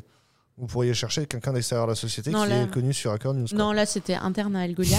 Alors, une petite euh, astuce euh, qu'on m'a appris et qu'on utilise toujours chez Algolia, c'est quand vous demandez à toute la boîte de voter euh, pour votre produit, dites-leur de ne pas le faire depuis le Wi-Fi de l'entreprise. C'était surtout valable avant le Covid où on était tous au bureau. parce qu'en fait, si Hacker News voit que c'est tous les gens qui ont le même IP qui votent, ils vont pas les compter. Mm. Donc ça, c'est une petite astuce. Les agrèges par IP limite, ils vont peut-être te downgrader là-dessus. je, pense qu'on a déjà eu... Euh, on a essayé de percer sur euh, Deal Labs, un truc comme ça, et je pense qu'on s'est fait, euh, on s'est fait burner pour ça. Voilà, donc tu sauras. C'était évident. Ok, cool. Là, je laisse reprendre. Yes, pas de souci. bah, du coup, la question qui découle un peu naturellement de tout ça, c'est bah, pourquoi est-ce qu'on le fait? Euh, pourquoi est-ce qu'on s'adresse aux développeurs spécifiquement au lieu d'aller chercher, au lieu d'essayer d'aller chercher par exemple les CEO ou les C-level directement, tu vois? Pourquoi est-ce qu'on parle aux devs? Euh, Levez la main, le premier qui, qui lève. Yes, t'as gagné, Julie. non, mais... en tout cas, nous chez Algolia, euh, dans l'équipe marketing, on est environ 50 personnes. Et en fait, la plupart des personnes s'occupent de l'audience business. donc, il faut savoir que c'est pas du tout quelque chose qu'on réunit. c'est d'ailleurs le, le, le cœur du business, euh, c'est vraiment euh, les CTO, les CEO, les product managers, les e-commerce managers, les digital marketing managers. Donc pas des développeurs. Mais nous, chez Algolia, le produit est pour les développeurs, par les développeurs, mais les personnes qui vont être decision makers, qui vont payer, en fait, qui vont signer le contrat à la fin, c'est pas les développeurs.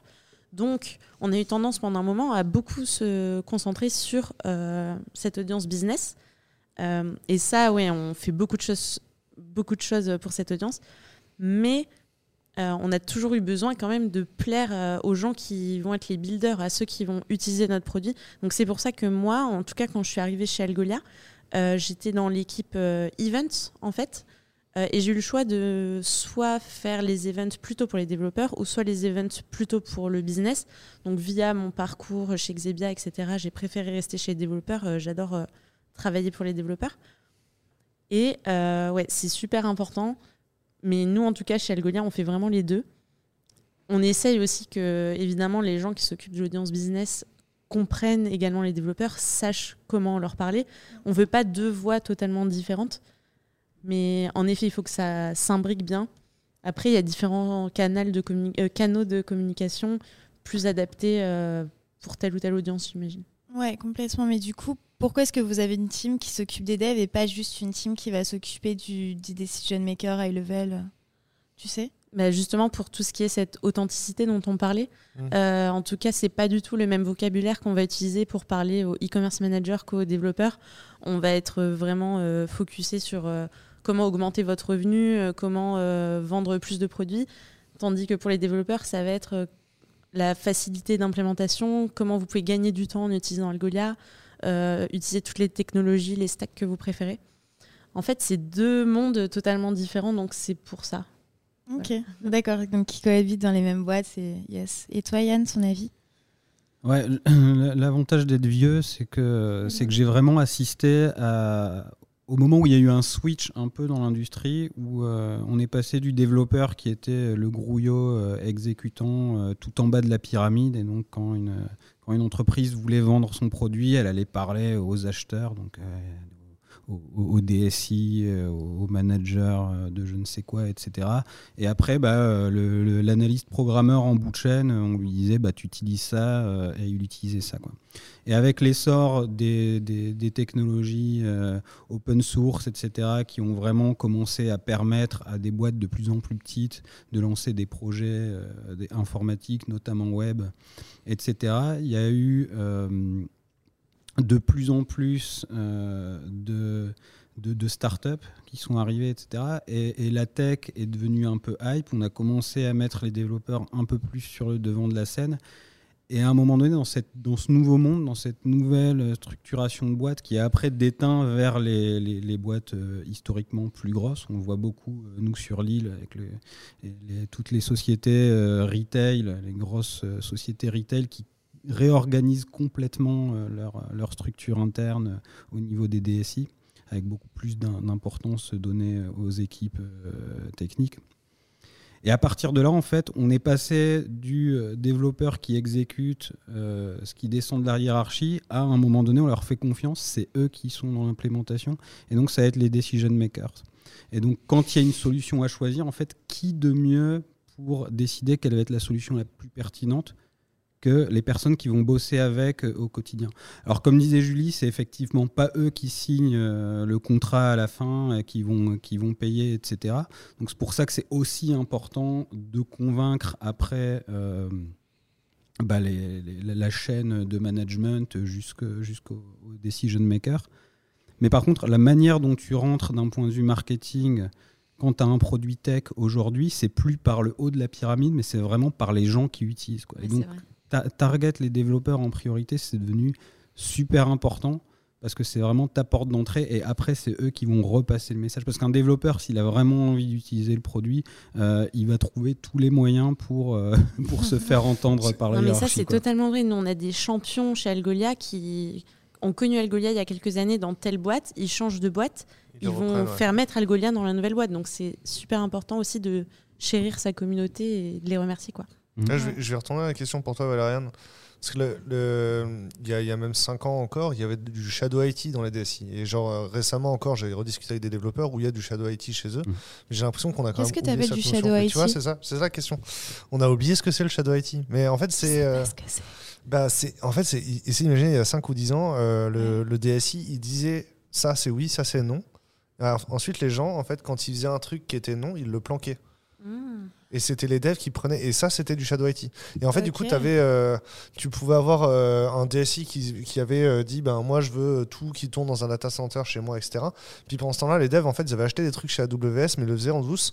Ils le passaient en note de frais pour le planquer, etc. Tu vois et, et du coup, le DSI perdait le contrôle sur son, sur son IT. Quoi. Et c'est c'est à ce moment-là. Aujourd'hui, j'ai l'impression qu'il y a quand même une modernité dans les DSI qui, du coup, euh, veulent éviter leur Shadow IT. Donc, euh, peut-être ils vont dire à un moment, on va prendre telle direction. Ils se rendent compte que ça n'a pas été adopté. Du coup, ils rechangent. Et tu vois, il y a un sujet Mhm. maintenant, il y a des équipes d'adoption euh, des, Oui. des décisions de DSI, tu vois. Oui, oui, complètement. Et du coup, ma, ma question, c'est euh, est-ce que, euh, parce que chez, chez, chez Twilio, vous avez souvent, enfin, vous avez toujours dit, voilà, le- l'expérience du développeur, le- c'est un argument, un différenciant, c'est un argument d'achat. Est-ce qu'on arrive à l'expliquer au, au- à l'acheteur, justement, ou au DSI ou à l'acheteur, qu'un développeur qui a une meilleure expérience, c'est un coût d'implémentation qui est plus faible, c'est un coût de maintenance qui est plus faible? Ouais, complètement. Je t'avoue que ça fait à 2000% partie de nos arguments de vente qui est de dire, bah, après, en plus de ça, on bosse sur des API, donc forcément, on économise du temps de dev vu qu'on a des équipes qui font en sorte que euh, ça coûte juste euh, un- une requête HTTP euh, de d'obtenir des choses et en plus avec tous les wrappers et tout autour, c'est vraiment très simple. Mais du coup, effectivement, par exemple, je, enfin, je vais être très honnête, par exemple en France, Twilio fait partie des plus chers sur le SMS qui est notre produit d'appel. Mais pourquoi est-ce que les gens viennent chez Twilio? C'est parce que c'est c'est sympa à Bah ouais. utiliser, c'est parce que effectivement, bah, c'est hyper clair. Je veux dire, c'est- les outils que tu utilises déjà de façon hyper classique. Et donc, en fait, je sais pas si tu fais du Ruby, tu vas utiliser le wrapper Ruby. En fait, tu vas comprendre directement ce qui se passe. Ça va pas être un truc, euh, puis, un euh, pâté qui va se rajouter, qui va être difficile à maintenir. Et en plus de ça, pour- au niveau des évolutions technologiques, bah, si la techno évolue, en fait, c'est nous qui la faisons évoluer. Vous, votre Ouais. code, s'il doit évoluer, on vous le dit.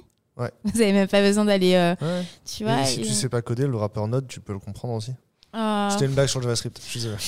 Ouais, ok. Mais l'idée, elle est là, hein, parce que euh, y- genre, euh, moi, je me rappelle avoir implémenté des tunnels de paiement avant que Stripe ce soit cool. Ça devait être dur. Ouais, on, en- on- c'était compliqué. Et euh, Stripe a mis un standard dans l'industrie comme ça, que Paymill a, a suivi aussi, mais ça a mis un standard dans l'industrie où on veut plus passer trois heures à, à implémenter un paiement. Quoi. Ex- Exactement. Mais, mais- et c'est ça, c'est l'exemple que je voulais prendre tout à l'heure euh, sur, euh, sur ça. Pour moi, Stripe, ça a été le plus représentatif sur le moment où les développeurs ont commencé à prendre des décisions. C'est vraiment tout le- paiement, c'était tellement horrible à implémenter qu'à un moment donné, tous les développeurs ont dit mais on, on refuse de le faire à l'ancienne, alors qu'il y a, ça avait même commencé avec Braintree. Ouais. qui a après été racheté par PayPal, euh, qui, mais qui était un peu moins. Il y a eu plusieurs générations de PSP, c'est pas le sujet, mais tu as, vraiment Stripe qui est arrivé avec le focus en disant nous, on optimise à mort l'expérience développeur avec notre API. Ils avaient une API ultra chiadée et, et Ouais. c'était, il n'y avait pas plus simple. Et donc, euh, les développeurs se sont battus bec et ongle pour, euh, pour que leurs entreprises adoptent, euh, adoptent Stripe. Quoi. Ça a été déterminant dans, le, dans, dans, dans leur succès. Et, et fun fact, c'est qu'au début, Patrick Collison, quand moi je, je, je, je développais l'effort de Dev Relations chez Paymil, Patrick Collison déclarait qu'il se- il s'en foutait des Dev Relations. Ils n'en avaient, ils en Ah avaient ouais pas besoin et qu'ils ne feraient pas de Dev, de dev Relations. C'était deux ans avant qu'ils recrutent Romain Huet. Ouais. Mais, Salut Romain. mais, à ce moment, moment-là, en fait, ils avaient dit qu'ils n'avaient pas besoin. Et ils avaient effectivement pas besoin. Le, le problème qu'ils résolvaient était tellement euh, important, enfin, c'était tellement évident pour tout le monde que quand, quand un développeur avait découvert Stripe, avait expérimenté Stripe, il en parlait à tout le monde autour de lui. Ouais. Tout le monde voulait implémenter Stripe. Ils ont vraiment changé la incroyable. donne. Je pense que moi j'ai eu du retard parce que j'étais- je faisais du mobile. À l'époque, Mhm. le, je pense que la dernière appli mobile que j'ai livrée en production, Algolia, marchait pas encore sur mobile. Maintenant, ça marche Ah sur mobile. Et euh, on pouvait pas utiliser Stripe non plus sur mobile, alors que les gens sur le web l'avaient. Quoi. Et donc, ça m'avait pris une semaine de, prendre, de faire un tunnel de paiement CB où on supportait du coup que Visa et Mastercard en plus. Alors qu'il y avait un SDK mobile chez Paymill. Hein. T'as pas choisi le bon provider.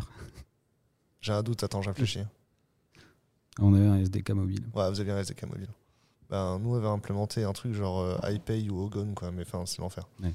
je te Eh laisse ben, rebondir. coup, euh, moi, j'ai juste une petite question euh, un peu historique, entre guillemets. J'ai la chance de vous avoir, vous avez cette connaissance-là. Je me rappelle de l'époque de l'Internet où on avait commencé à avoir euh, tous les, sur les blogs tous les euh, Pay with PayPal ou euh, faire une donation sur PayPal et tout. C'était avant ou après, du coup, euh, le début de Stripe? C'était avant. D'accord, ok. C'est vrai que ben, en fait, PayPal gagnait de l'argent avec le PSP à la base. Oui. Mhm. Et même encore aujourd'hui, je crois. hein. Est-ce que Braintree, c'était le covery du paiement? Parce que tu pouvais choisir ton, ton, ton PSP derrière, en fait. Il faisait un peu, pl- il faisait un peu euh, multiplateforme, en fait. Je sais plus. Bra- Braintree, je sais pas si tu Ils a- pouvais choisir. parce Ils que- avaient speech là, tu prenais l'API de Braintree et après tu branchais ce que tu voulais derrière.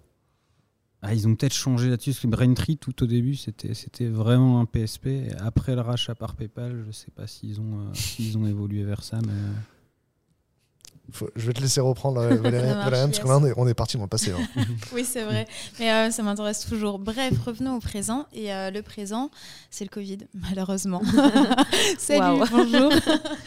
Euh, et du coup, en fait, ouais, voilà, dans votre, euh, dans votre expérience, dans votre boulot, dans tout ça, je voulais vous demander un peu, bah, quel est le rapport que vous avez aujourd'hui avec les développeurs? Est-ce que c'est différent euh, de avant le Covid? Enfin voilà, qu'est-ce qui a changé euh, dans votre vie quotidienne et dans votre boulot en fait de DevRel? Moi, ce qui a changé, euh, c'est que, c'est que maintenant, avant de venir enregistrer un podcast, je me mets une tige dans le nez. On a fait tous un autotest. ça, c'est, ça, c'est assez nouveau. Non, alors, je ne saurais pas dire honnêtement, parce que vu que je reprends, je reviens, en fait, j'ai, j'ai- j'ai arrêté les Dev Relations longtemps avant le Covid, et là, je reviens en pleine... euh, Ah, et du coup, t'as pas eu le- la période où tout le monde faisait des webinars et on était tous Non. fatigués euh. Non, non, j'ai, fait- j'ai, fait- j'ai, moi assisté à pas mal de, de, de confs euh, online, full online, euh, en, tant que, en tant que développeur, mais, euh, mais, mais là je reviens un peu dans, dans ce monde-là et donc, euh, donc je suis un peu en train de, de découvrir euh, qu'est-ce qui est différent par rapport à il y a six ans. Quoi. Moi je suis j'ai vraiment arrêté les dev relations il y a six ans. Et donc là je reviens en me demandant bah, comment ça marche aujourd'hui? Parce que, Ouais. parce que le- avoir assisté en tant que dé- développeur, avoir vu plein de conférences en ligne, etc., ça paraissait normal, etc. Mais maintenant, quand toi, tu te dis, en fait, aujourd'hui, euh, qu'est-ce que je peux faire? Quels sont les confs qui marchent bien en ligne? C'est plus forcément les mêmes qu'avant. Euh, Il n'y a plus take-off. Oh mon Dieu, qu'est-ce qu'on va faire? Non, mais- non, mais typiquement, les API Days, ça a changé. Ouais, et euh, alors franchement, ma mention spéciale à API Days parce que j'en ai sponsor, parce que ça nous arrive aussi du coup de sponsoriser des conférences. C'est, ça fait aussi, c'est ça aussi le donner à la communauté. C'est des fois juste donner de la thune pour que la conférence puisse avoir lieu aussi. Et en échange, du coup, on a de la couverture médiatique ou marketing. Mais euh, franchement, enfin, je, re- je- je donnerai mon avis un peu plus en détail par la suite, mais j'en ai sponsor pas mal des virtuels et eux ont compris euh, c'était quoi l'expérience en fait, si bien pour les sponsors que pour les participants à la conf, que pour les speakers en virtuel. Et c'est pour moi, c'est vraiment l'une des rares confs à avoir compris comment on fait de la conf en virtuel en fait. Ça, Ouais. je, je pense avoir lu sur un blog euh, de, sur le blog de Twilio il y a longtemps que euh, les, les boîtes qui, qui sponsorisent des événements ou des communautés et qui payent trop tard, euh, qui payent après l'événement, etc., ils n'avaient pas compris que le premier ambassadeur qu'on recrute, c'était les organisateurs. Ça, ça, Twilio, vous payez vraiment genre au moment direct. hein, c'est, au moment où c'est signé, euh, dans la foulée, l'événement, il a reçu, il a, il a reçu ce qu'il faut pour tourner. Quoi. Ouais, alors par contre, notre process de, contrat entre peut temps. être un peu. euh, C'est vrai que le contrat est lourd. ouais. Ouais, le contrat est lourd, il est un peu long, mais bon, forcément, voilà, c'est euh, les aléas d'être dans une grosse boîte américaine ou juste le standard. Ah oui, oui, mais euh, des fois, enfin, il y a certains trucs où vraiment j'ai vu les contrats faire des allers-retours, plein de fois, Mhm. pour que toutes les parties soient satisfaites, mais on a toujours réussi à trouver un accord à la fin. Non, c'est c'est vrai, c'est vrai que c'est un peu. Euh, C'est un peu lourd, mais toi, en tant qu'organisateur de conf, euh, là, je parle d'expérience parce que j'ai, sur toutes les take-off que j'ai organisées, euh, Twilio ont toujours été là et, ils ont toujours fait partie des, boîtes qui ont permis à la conf euh, d'a- d'avoir lieu. Donc, euh, un grand merci à Twilio pour ça. Et c'est vrai qu'en fait, l'expérience euh, pour, euh, pour, finaliser le sponsoring est toujours ultra lourde. Mais par contre, derrière, tu sais que c'est ultra carré. Quoi. Et, pour, euh, et, en termes d'image, que derrière une conf, en fait, elle va, on, va, on va être, euh, on, on va pas se mentir, en tant qu'organisateur de conférence, tu vas pas avoir envie de mettre en avant pareil, même à un niveau de sponsoring égal, la boîte qui t'ont facilité la vie euh, de ouf et les mecs qui t'ont fait chier jusqu'au bout parce qu'ils t'ont lâché 3000 balles. Tu vois, le mec qui te prend le sponsoring euh, bronze à 3000 balles, etc. et derrière qui veut être traité comme un prince. Euh, bah, tu vas tu vas mettre euh, tu vois ces roll-ups un peu en arrière euh, tu vas tu vas un peu moins en parler quand tu discutes avec les gens tu vas tu vas oublier de mentionner le nom quand tu fais ton, ton discours entre les tops enfin, Ah. des trucs comme ça Ah, puis quand t'es au bistrot, t'en parles pas bien. quoi. et voilà, et puis, et ouais. puis en, et puis en off, t'hésites pas. Alors que, alors que Twilio, enfin, j'ai, je suis pote avec tous les évangélistes de Twilio que je connais, et, et- et l'image qui, euh, enfin, qui, l'aura qu'ils développent par rapport à leur professionnalisme sur les conférences est incroyable. Le, le, le, le tout, tout leur, tout le stuff, tout le, le, mer- le merch, le, les goodies, Ouais. le Swag. le swag. merci. Exactement. Je suis trop vieux, j'ai pas le... tout, le swag arrive directement livré par un transporteur. Il est récupéré par un transporteur sur le lieu de la conf. Tu vois, t'es pas obligé d'aller chercher euh, les gens à la gare avec un van parce que t'as les pauvres euh, d'Evrel qui arrivent avec des gros sacs remplis de trucs. Enfin, c'est incroyable de, bosser en sponsoring avec Twilio. Euh, bah, il faut que les boîtes comprennent ça en fait que, euh, que être présent sur une conf c'est une chose mais la manière dont tu es présent la manière dont tu sponsorises est ultra importante en termes c'est pas des quoi. salons pro, en fait. Il y, a- il y a beaucoup trop de sponsors qui arrivent sur les, Ouais, sur c'est des ça, trucs événementiels où c'est de, la- de la communauté du bénévolat et ils, ils y vont euh, comme si c'était un salon pro. on en, on en revient un peu à ce qu'on disait tout à l'heure sur quand tu produis un contenu, quand tu produis euh, un article.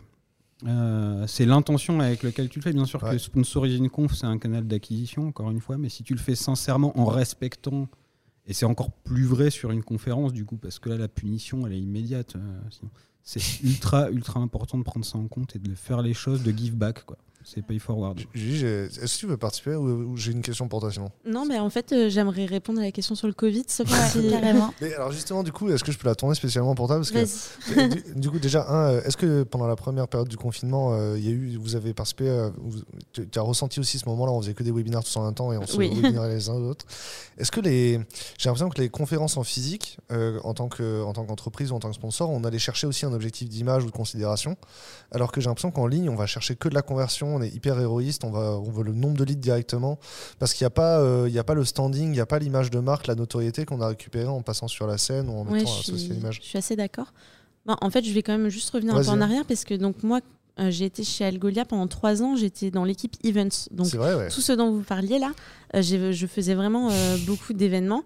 Donc, il faut savoir que chez Algolia, à Paris surtout, on a un super espace d'événements. Ouais. Donc, une fois par semaine à peu près, on recevait une centaine de développeurs dans les locaux pour des meet-ups soit organisés par nous, qui étaient sur Algolia, sur des thèmes relatifs à la search, soit des meet-ups externes, extérieurs, qui cherchaient un lieu.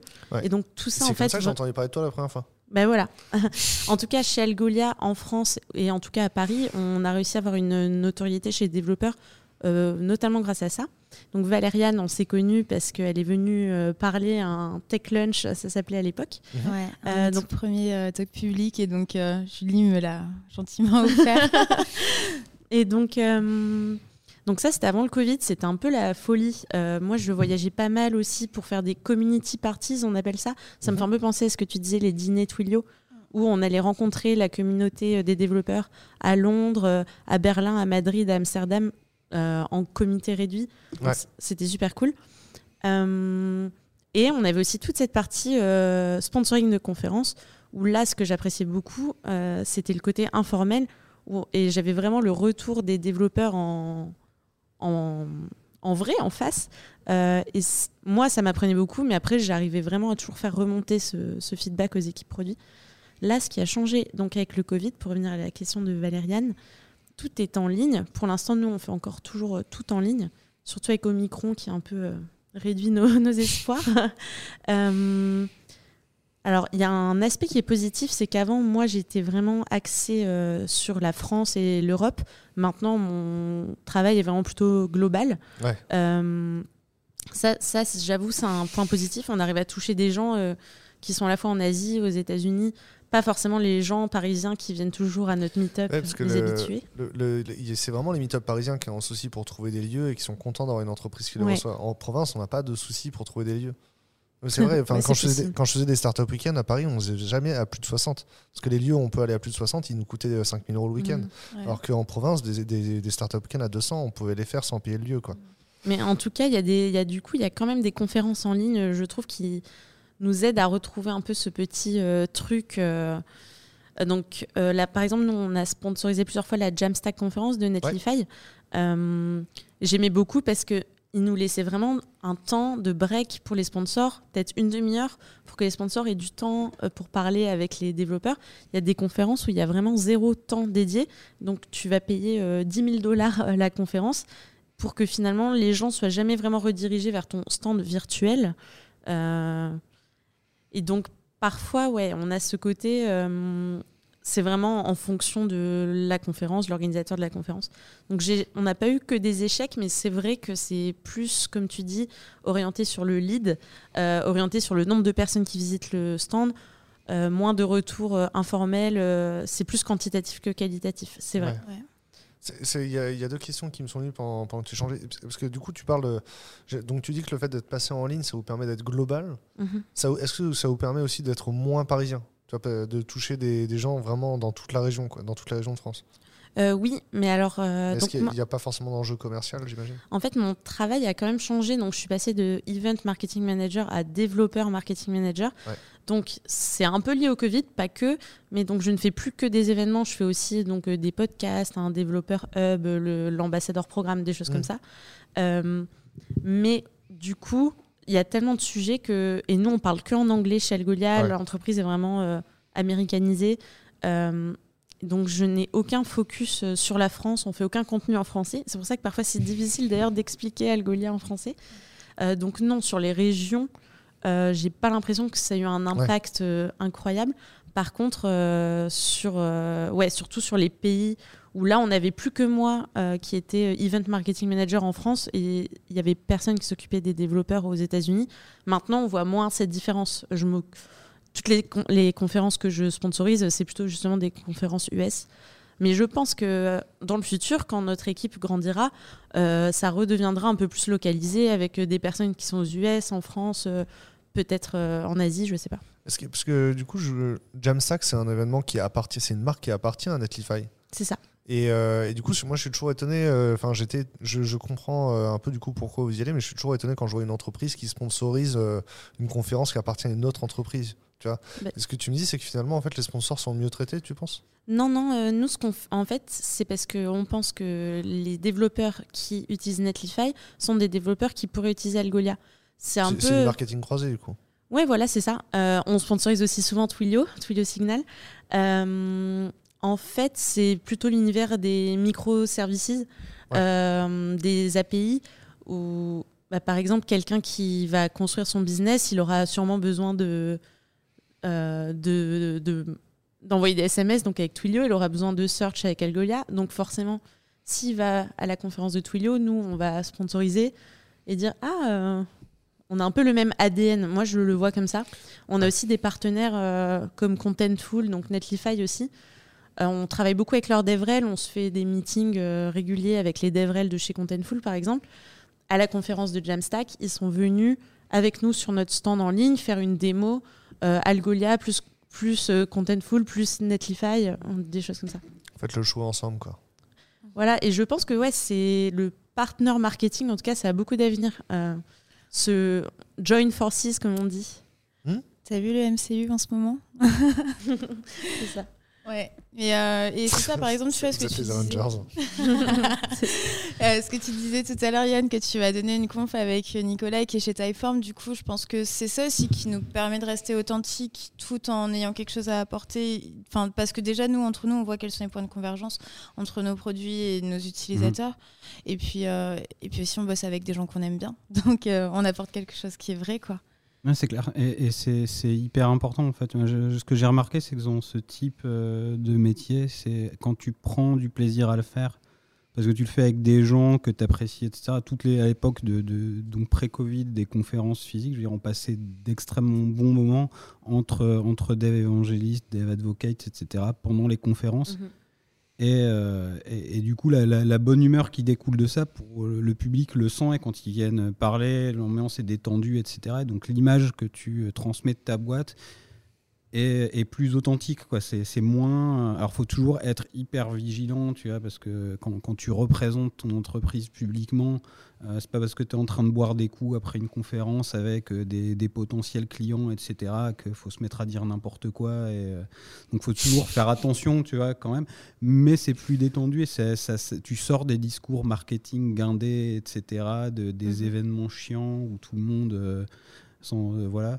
Et, euh, et ça, les utilisateurs le. Et encore une fois, pour un public de développeurs, tu vois, on est beaucoup plus sensible à, à des gens qui sont en train de nous, nous, nous bullshiter. Donc cette approche un peu laid back avec des gens qui aiment bien bosser ensemble, des produits qui, au lieu de se faire une guerre, trouvent des synergies, euh, s'éclatent à faire des démos ensemble, à montrer comment. Ce que je vais faire Mhm. avec Nico, ça n'a aucun intérêt. Enfin, on va faire un truc, on va faire un truc juste pour démontrer les capacités de l'API de Typeform et les capacités de l'API Discovery. Mais ce qu'on va construire ensemble, ça va, ça ne va avoir aucun sens, quoi. Est-ce que tu vas faire un Et formulaire qui déploie un serveur sur AWS à chaque fois, tu vois c'est pas exactement ça, mais c'est un peu ça l'idée, tu vois. Et c'est vrai que nous, les community parties, à la base, c'était pas des événements faits pour euh, du- faire du business. Mhm. On a beaucoup de business qui s'est créé après des choses comme ça, parce que ben, justement, tu vas à Londres parler à des développeurs qui ont jamais rencontré des DevRel d'Algolia, et là, on passe toute une soirée avec eux. Bah, évidemment, euh, ça aura un impact, peut-être pas dans une semaine, mais dans un an, il y aura. Ils nous diront ah bah oui, j'avais rencontré telle personne. Pas si j'ai envie de le remettre sur le marketing événementiel. euh, tu vois, même à plat dans un autre business, euh, essayer de créer un endroit ou un moment où euh, des prospects et tes clients ils se parlent, ça permet de convertir tes prospects. En mais tout clients, à fait. Ça, ça doit fonctionner, euh, ça va fonctionner effectivement quand même avec euh, les community parties si tu permets au- à ta communauté de venir avec des amis ou Ouais, Des gens Mais la dernière était en janvier 2020 là, donc ça commence à dater un peu. Nous sommes en janvier 2022. s'il n'y a pas de sixième vague peut-être. Yes. Et, et du coup, la, la- la communauté, elle est restée ou la community euh, partie? Oh Ah, Damien m'avait demandé point, de faire point, des point. blagues, j'en avais pas Ah, encore fait, tu vois. yes. Bah, Il faut que je rattrape. Non, elle bien. T'as- pas fait- encore fait mon quota. On à 1h20 et t'as pas fait de jeu de mots encore. Bah non, bah c'est voilà, je, je me rattrape. Ok. Ok, c'est cool. Et euh, bah, tu vois, comme, comme tu viens de le dire, euh, ça date d'il y a deux ans. Moi, le truc qui manque le plus, vraiment, bah, c'est de, c'est ça, c'est de rencontrer les gens. Mhm. Tu vois, moi, je suis rentrée chez euh, Twilio pendant le Covid et euh, en fait, aujourd'hui, je parle beaucoup avec les SI parce que eux, au final, ils sont en contact direct des clients, euh, bah, juste pour savoir ce que les gens ont envie de construire avec euh, avec Twilio en fait tu vois et savoir bah, qu'est-ce qui les intéresse tout ça et j'ai l'impression d'avoir complètement euh, perdu la place privilégiée que j'avais en fait avant qui était de dire euh, bah j'étais là sur le stand euh, je filais des t-shirts et des stickers mais en même temps on avait des vraies conversations où les gens venaient me voir avec des vraies problématiques qu'ils rencontrent dans leur vraie entreprise et on leur donnait des vraies solutions Parce que tu as une perception de marque, en fait. la- Tu peux vraiment palper la perception de marque, quoi. Ouais, et puis même au-delà de la marque, je fais ce boulot-là parce que j'ai envie d'aider les devs. J'ai été dev avant, euh, je le serai peut-être sûrement un jour. Et, euh, en fait, bah, il y a plein de problématiques. Et de toute façon, le dev, c'est un truc qui s'est construit sur la communauté. Mhm. Je veux dire, euh, Stack Overflow, c'est le tool le plus important quand tu commences en dev. Tu vois pourquoi? Parce qu'il y a plein de gens qui sont là pour t'aider. Et j'avais envie bah, voilà, d'être ce, ce, ce relais, on va dire. Et aujourd'hui, bon, tu as forcément des gens qui me contactent de temps en temps directement sur Twitter, LinkedIn. Mais c'est pas du tout comme avant. Et, euh, et moi, c'est vraiment ça ce qui manque le plus c'est vraiment d'être au contact de ce que font les gens au jour le jour avec le produit. Je, vais- je vais faire un hors-sujet, du coup. euh, Est-ce que j'ai remarqué en étudiant, je pense que c'était euh, tes posts, euh, Euh, à moi? ouais, Cassidou, euh, Cassidy Williams. Oui. En fait, c'est une Devrel. Ouais. Moi, je la connais que de Twitch. Est-ce que c'est cet endroit où on a le côté sans filtre, les gens sont anonymes, ils peuvent nous parler en direct? Est-ce que tu peux le retrouver sur Twitch, tu crois? Est-ce que c'est le nouvel endroit où on a ça en ligne? Euh, franchement, non. Franchement, non. Ouais, je, bah, je vais donner un truc, euh, un exemple très simple, c'est le Devrel Salon, qui du coup est un endroit où justement on se retrouve entre Devrel un peu en off, parce qu'en général on est toujours public. Et on a essayé de retranscrire le format un peu justement en, en format virtuel. Et, euh, et en fait, tu te rends compte que les gens bah, n'osent plus du tout parler de, de ce dont ils parlaient avant. enregistré. Ouais, voilà, en fait, c'est ça. Si ça arrivait sur l'Internet, ça ne partira pas de l'Internet. C'est un principe, on le connaît Mhm. tous, je pense, autour de cette table. Et euh, partant de ce fait-là, en fait, bah, les choses qu'on peut vraiment se permettre euh, bah, en vrai off, à savoir euh, derrière une porte, la porte fermée d'un bar, par exemple, tu Je, vois. parlais- je pensais à tes- plutôt à tes utilisateurs. En fait, les utilisateurs, comme ils ont des Hmm. pseudos sur Twitch dans le chat, euh, ils peuvent dire tout et n'importe quoi. hein. Nous, on, est- on a rapidement besoin de modder des gens quand même, tu vois. Ouais. S'il y a besoin de modérateurs, c'est que les gens ils sont à l'aise pour dire des trucs qui sont pas tolérables en public. Hein. je me dis qu'il y a un peu le côté, le, le surplus de, de webinaires, comme on dit. Ouais. Donc, moi, par exemple, le Devrel Salon, euh, donc je, je l'ai vu, j'y suis pas allée parce que je pouvais pas, mais c'était moins committant, comme on dit. Ouais. Euh, le fait que ça soit pas un vrai verre organisé qu'on bloque dans l'agenda. Là, c'est une énième réunion Zoom. Je me dis pareil pour euh, Twitch. Oui, est-ce que j'ai envie d'aller sur Twitch ce soir? Alors qu'en fait, j'aurais trop envie d'aller à un meet-up. Donc, il y a ce côté, on est un peu désengagé, je trouve. Ouais. Je Et les développeurs aussi, j'imagine. Mais en même temps, les meet-up, au bout d'un moment, enfin, ça- tout le monde peut pas aller à des meet-up, quoi. Oui, mais par contre, c'est vrai, c'est plus euh, inclusif. Ouais. Le Covid, c'est bizarre. Je sais pas si. non, mais le, le, le format en ligne, effectivement, touche quand même un, plus, un Bah peu oui, plus de gens. sûr. Ouais, il est peut-être un peu plus accessible. Même euh, les parents, euh, nous, les meet-up, on avait organisé un meet-up euh, le midi, donc le Tech Ouais. Lunch où Valériane avait parlé. Ça permettait d'avoir des gens qui ont des enfants. Ils Ouais. pouvaient pas venir à nos meet-up de 19h à 22h le soir. C'est la, la magie des BBL, ouais. Voilà, où il y avait d'autres raisons, mais hum, ouais, c'est pas toujours facile. euh. Surtout que avant, on, a oublié, mais avant le Covid, euh, les Français, ils étaient tous coincés de midi à 14h au bureau, ils avaient pas de travail, quoi. c'est plus le cas aujourd'hui. Aujourd'hui, ben non, on fait autre chose, quoi. On fait le ménage, tout ça. je, te, je te laisse rebondir, Valériane. Ah ouais, euh, justement, on a beaucoup parlé de beaucoup, beaucoup de choses euh, qui sont par rapport à nos métiers. Mais euh, comment est-ce que vous pensez qu'on devient nous? C'est un peu étrange comme question, mais euh, comment euh, déjà qu'est-ce que vous pensez qu'on a en commun ou qu'est-ce qui fait qu'on est capable de faire ces métiers-là? Et euh, comment vous pensez qu'on arrive justement euh, vers ces métiers-là? C'est un peu quoi les parcours et tout? C'est peut-être une question pour après, sinon ça va faire une très grosse question. Mais euh, déjà, bah, quelles sont nos qualités en fait? Qu'est-ce qu'il faudrait que quelqu'un qui nous regarde en fait ait comme qualité ou comme envie euh, pour devenir d'Evrel C'est quoi un bon Devrel et un mauvais Devrel? En, vrai- en vrai, je, pense que clairement, euh, la, la- la première, la première qualité, et c'est ce qu'on ce qu'on a en commun, j'ai l'impression, de, de- vu ce qu'on dit depuis tout à l'heure, c'est une volonté authentique de- d'aider la communauté. quoi. De- C'est un peu comme faire euh, de l'open source, etc. Sauf que bah, là, c'est pour, c'est pour une, un produit, pour une, pour une entreprise. Mais je pense que déjà, pour faire ce métier, il faut croire absolument au produit de ton entreprise. Parce que si tu n'as pas la passion de, de, pour ton produit en disant on résout un vrai problème. Il y, a vraiment un truc dont les, développeurs ont besoin là, et, j'ai envie qu'ils découvrent ce truc-là parce que, parce que moi, je serais le premier à l'utiliser. Quoi. Et, et c'est mon cas pour Covery, ça a été mon cas chez Paymill à l'époque, parce qu'il n'y avait pas encore Stripe en Europe et qu'on parlait de cette peine des paiements. Donc à chaque fois que, je suis arrivé dans ce, secteur-là, ça a toujours été sur un produit que moi j'aurais absolument utilisé en tant que développeur. Et mon but, c'est pas de le vendre parce que derrière j'ai un salaire et que si ma boîte, euh, si je fais des bons KPI, je vais être mieux payé. C'est juste que je me dis, bah, j'ai envie que ce produit-là soit connu et que, et que les gens l'utilisent parce que ça a simplifié leur vie. Donc euh, ça c'est la première, première qualité, c'est l'authenticité, avoir envie d'aider les gens. La deuxième c'est bah, d'avoir un bon, euh, des bons soft skills, quoi, un bon relationnel, d'aimer parler aux gens, de savoir s'exprimer clairement, de savoir euh, comprendre ce que les gens disent, d'avoir de, l'empathie pour aussi comprendre ce dont les gens ont besoin, parce qu'on parlait de faire beaucoup de retours aux équipes produits en fonction des feedbacks qu'on reçoit, donc ça c'est hyper important. Et après, et là, je pense que, ça, c'est mon point de vue par rapport à un stade euh, d'entreprise euh, que, que, je connais, un stade de développement que je connais. C'est, je pense que en fonction du produit et du stade de développement, il faut euh, avoir une bonne expérience soi-même en tant que, développeur et même de préférence quand c'est un produit assez spécifique comme, euh, comme Covery par exemple, d'avoir une expérience pour le coup en, DevOps Engineering euh, et, en infra euh, sur Kubernetes, etc. Parce que bah, faut être capable de répondre directement aux questions. Je ne pense pas qu'à à, d'autres stades de boîte ou pour d'autres stades de produits, ce soit nécessaire d'avoir un background technique, et je pense que Julie pourra répondre mm. là-dessus.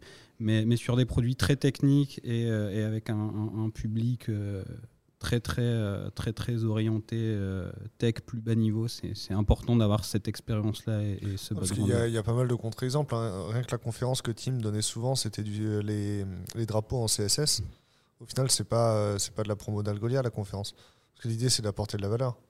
Et je repense aussi à Shubham par exemple qui travaillait pour Medjet à l'époque qui donnait des conférences sur l'impression 3D etc Aujourd'hui, il est sur YouTube. Il faudra qu'on mette un i en haut à droite. en vrai, il y a, il y a quand même plein de façons de faire le métier sans être technique, euh, sans être tech en fait. Là, je parle vraiment de. moi, je, je, pensais vraiment au, à la dev experience au sens large, euh, étant donné que, que, pour la partie customer success, il faut. Il y, a ce besoin-là. Après, sur la, partie, sur la partie euh, évangélisme, etc., c'est beaucoup moins nécessaire. Sur la partie, euh, alors sur la partie euh, advocacy, pour reprendre la définition de Valériane tout à l'heure, où on est en frontal et où on reçoit des, des, retours utilisateurs, etc., là je suis un peu plus partagé, mhm. parce qu'encore une fois, en fonction de ton produit euh, et, du degré de technicité du produit. Sur une API de paiement, c'était moins grave, tu vois, parce que c'est facile de comprendre comment ça marche, etc. Sur Covery, je vois des fois des utilisateurs avec qui euh, je, discute les, questions qui commencent à poser, euh, etc. Il faut être capable d'y répondre, sinon c'est contre-productif et on retombe exactement dans ce qu'on essaye d'éviter en ayant ces canaux de communication directe avec les développeurs à savoir euh, le classique où tu as un account manager euh, qui a un sales, etc., où dès que tu lui poses une question, c'est je fais remonter à notre équipe d'engineering et je reviens vers vous, tu vois, mhm. et où les mecs reviennent, euh, et, ok, je, ton, ton, tu leur donnes un feedback, ok, je, je, transmets le feedback à notre équipe engineering, mais ils n'ont pas compris ce que tu leur as dit parce qu'ils n'ont aucune idée de ce que c'était. Je pense vraiment qu'on pourrait aller jusqu'au bout sans, sans avoir même un support niveau 1 qui gère le qui gère l'entrée-sortie, qui priorise, qui déroge quoi. Je, pense que c'est important à partir d'un certain stade d'avoir d'avoir du support pour, pour, pour, gérer certaines choses, mais entre eux, tu fais un ticket de support et euh, tu es en train de discuter soit dans le cadre, parce que tu es un client enterprise et donc tu as, un CSM euh, qui, est, qui est attaché euh, à qui tu as une discussion qui est moins dans le, dans le process support, faire un ticket, etc., mais qui est plus comment je fais ça, etc. Est-ce que tu as un avis sur une, un truc plus informel, mais où il y a un échange plus complet, un suivi plus, plus important? Si dans cette dynamique-là, tu commences à dire euh, bah, il faut que je demande, il faut que je fasse remonter le truc, etc., en fait, l'expérience que tu veux donner avec ton programme Customer Success, elle est pétée, quoi. Et tu fais pire que mieux, quoi. Donc ça, ça faut faire hyper, hyper attention à ça. Et sur la partie donc advocacy frontale, pareil, c'est un truc sur, sur une, une, conférence, sur un event, etc. Tu te retrouves vite. Il y a, y, y a, une tendance, en fait, à, à partir du moment où tu te présentes comme étant euh, technique toi-même, ce qui n'est pas forcément le, cas, pour toi, Julie, mais quand tu arrives en tant que développeur advocate, tu vois, où tu te présentes toi comme un développeur parce que tu es sur une solution technique, si jamais tu fails à répondre à une question ou à donner ton avis sur une question qui est jugée comme triviale, ce que les gens retiennent en face, c'est que, c'est que le niveau technique de ta boîte, il est pitoyable. C'est-à-dire, ça veut dire, ils vont, ils vont, si, toi, ils t'ont trouvé ridicule, ils vont automatiquement projeter sur le fait que les équipes d'engineering de la boîte, elles sont ridicules.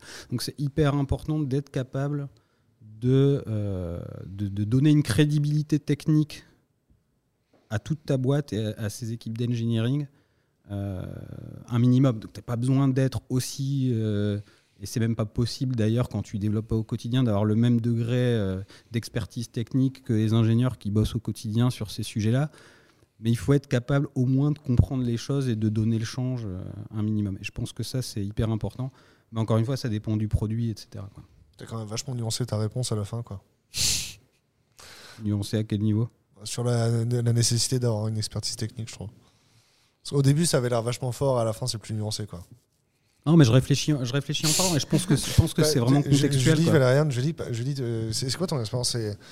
Euh, Les DevRel que tu as rencontrés, ils avaient, euh, ils avaient fait quel parcours? Est-ce que, est -ce que tu, tu penses que les, les, les, marketing personnes comme toi, vous faites partie du DevRel quand même? Oui, mais c'est un vrai débat. Euh, moi, en tout cas, je ne me considère pas comme euh, développeur advocate.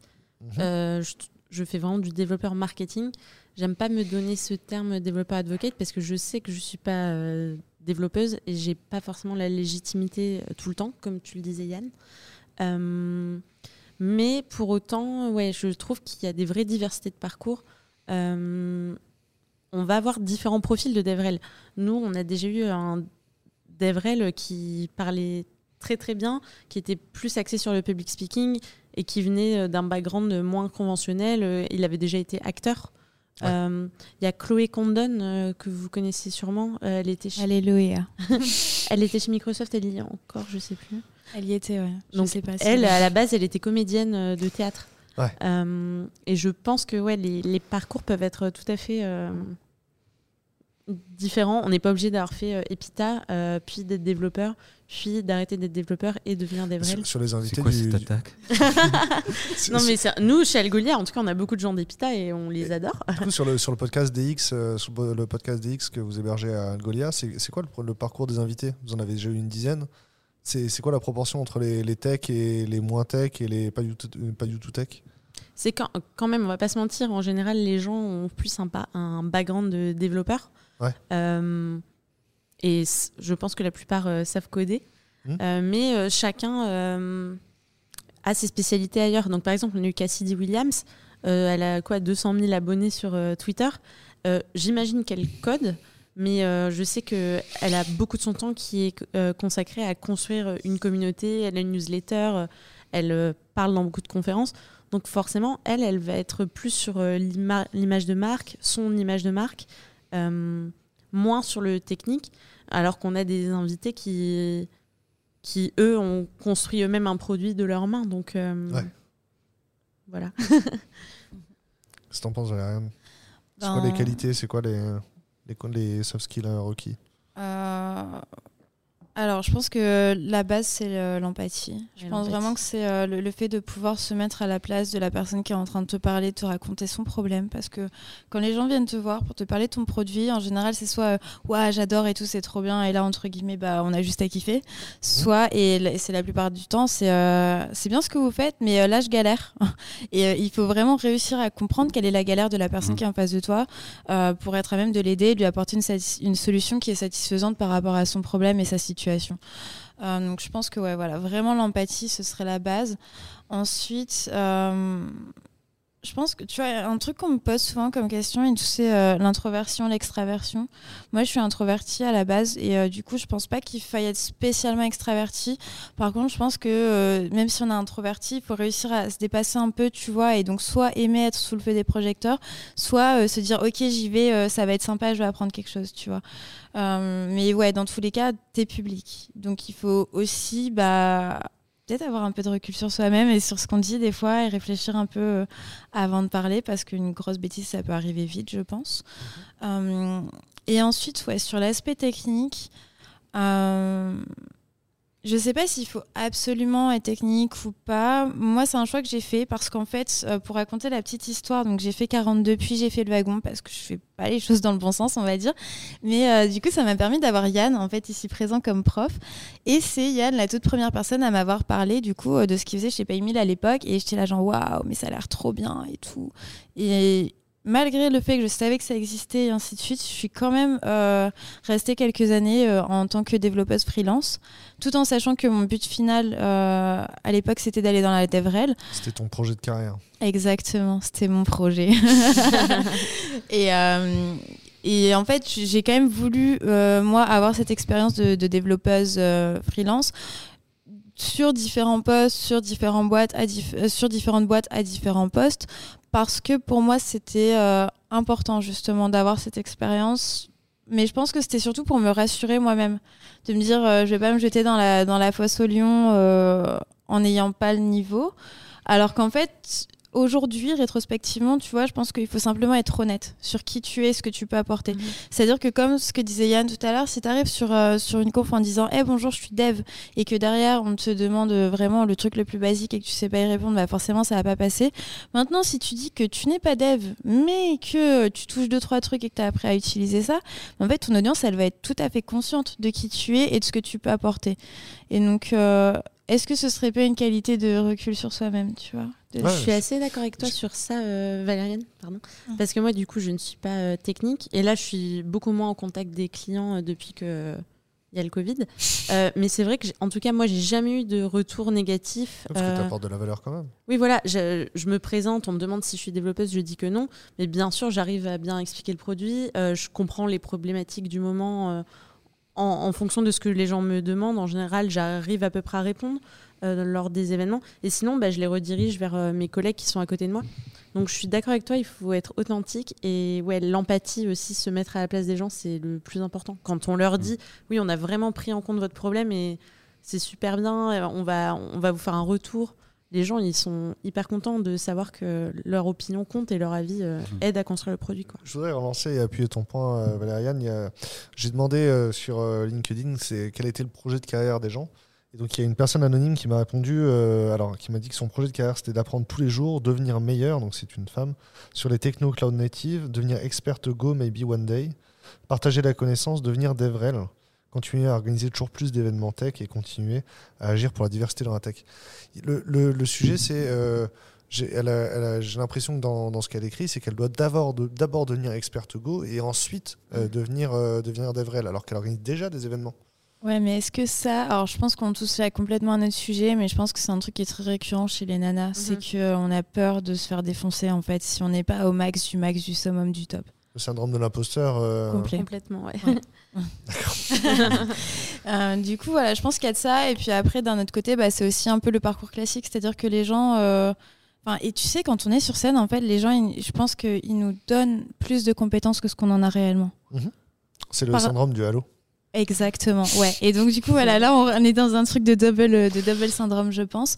Mais, euh, mais c'est assez intéressant. Et ouais, voilà, s'il y a des gens qui, qui nous regardent aujourd'hui, en fait, bah, dites-vous que si vous êtes honnête sur l'expérience que vous avez et que vous apportez, euh, bah, en fait, tout simplement, euh, vous avez quelque chose à apporter parce que votre expérience, vous l'avez vécue. Ouais. En fait. Donc il n'y a pas besoin d'avoir plus à partir du moment où vous dites pas que vous donnez plus.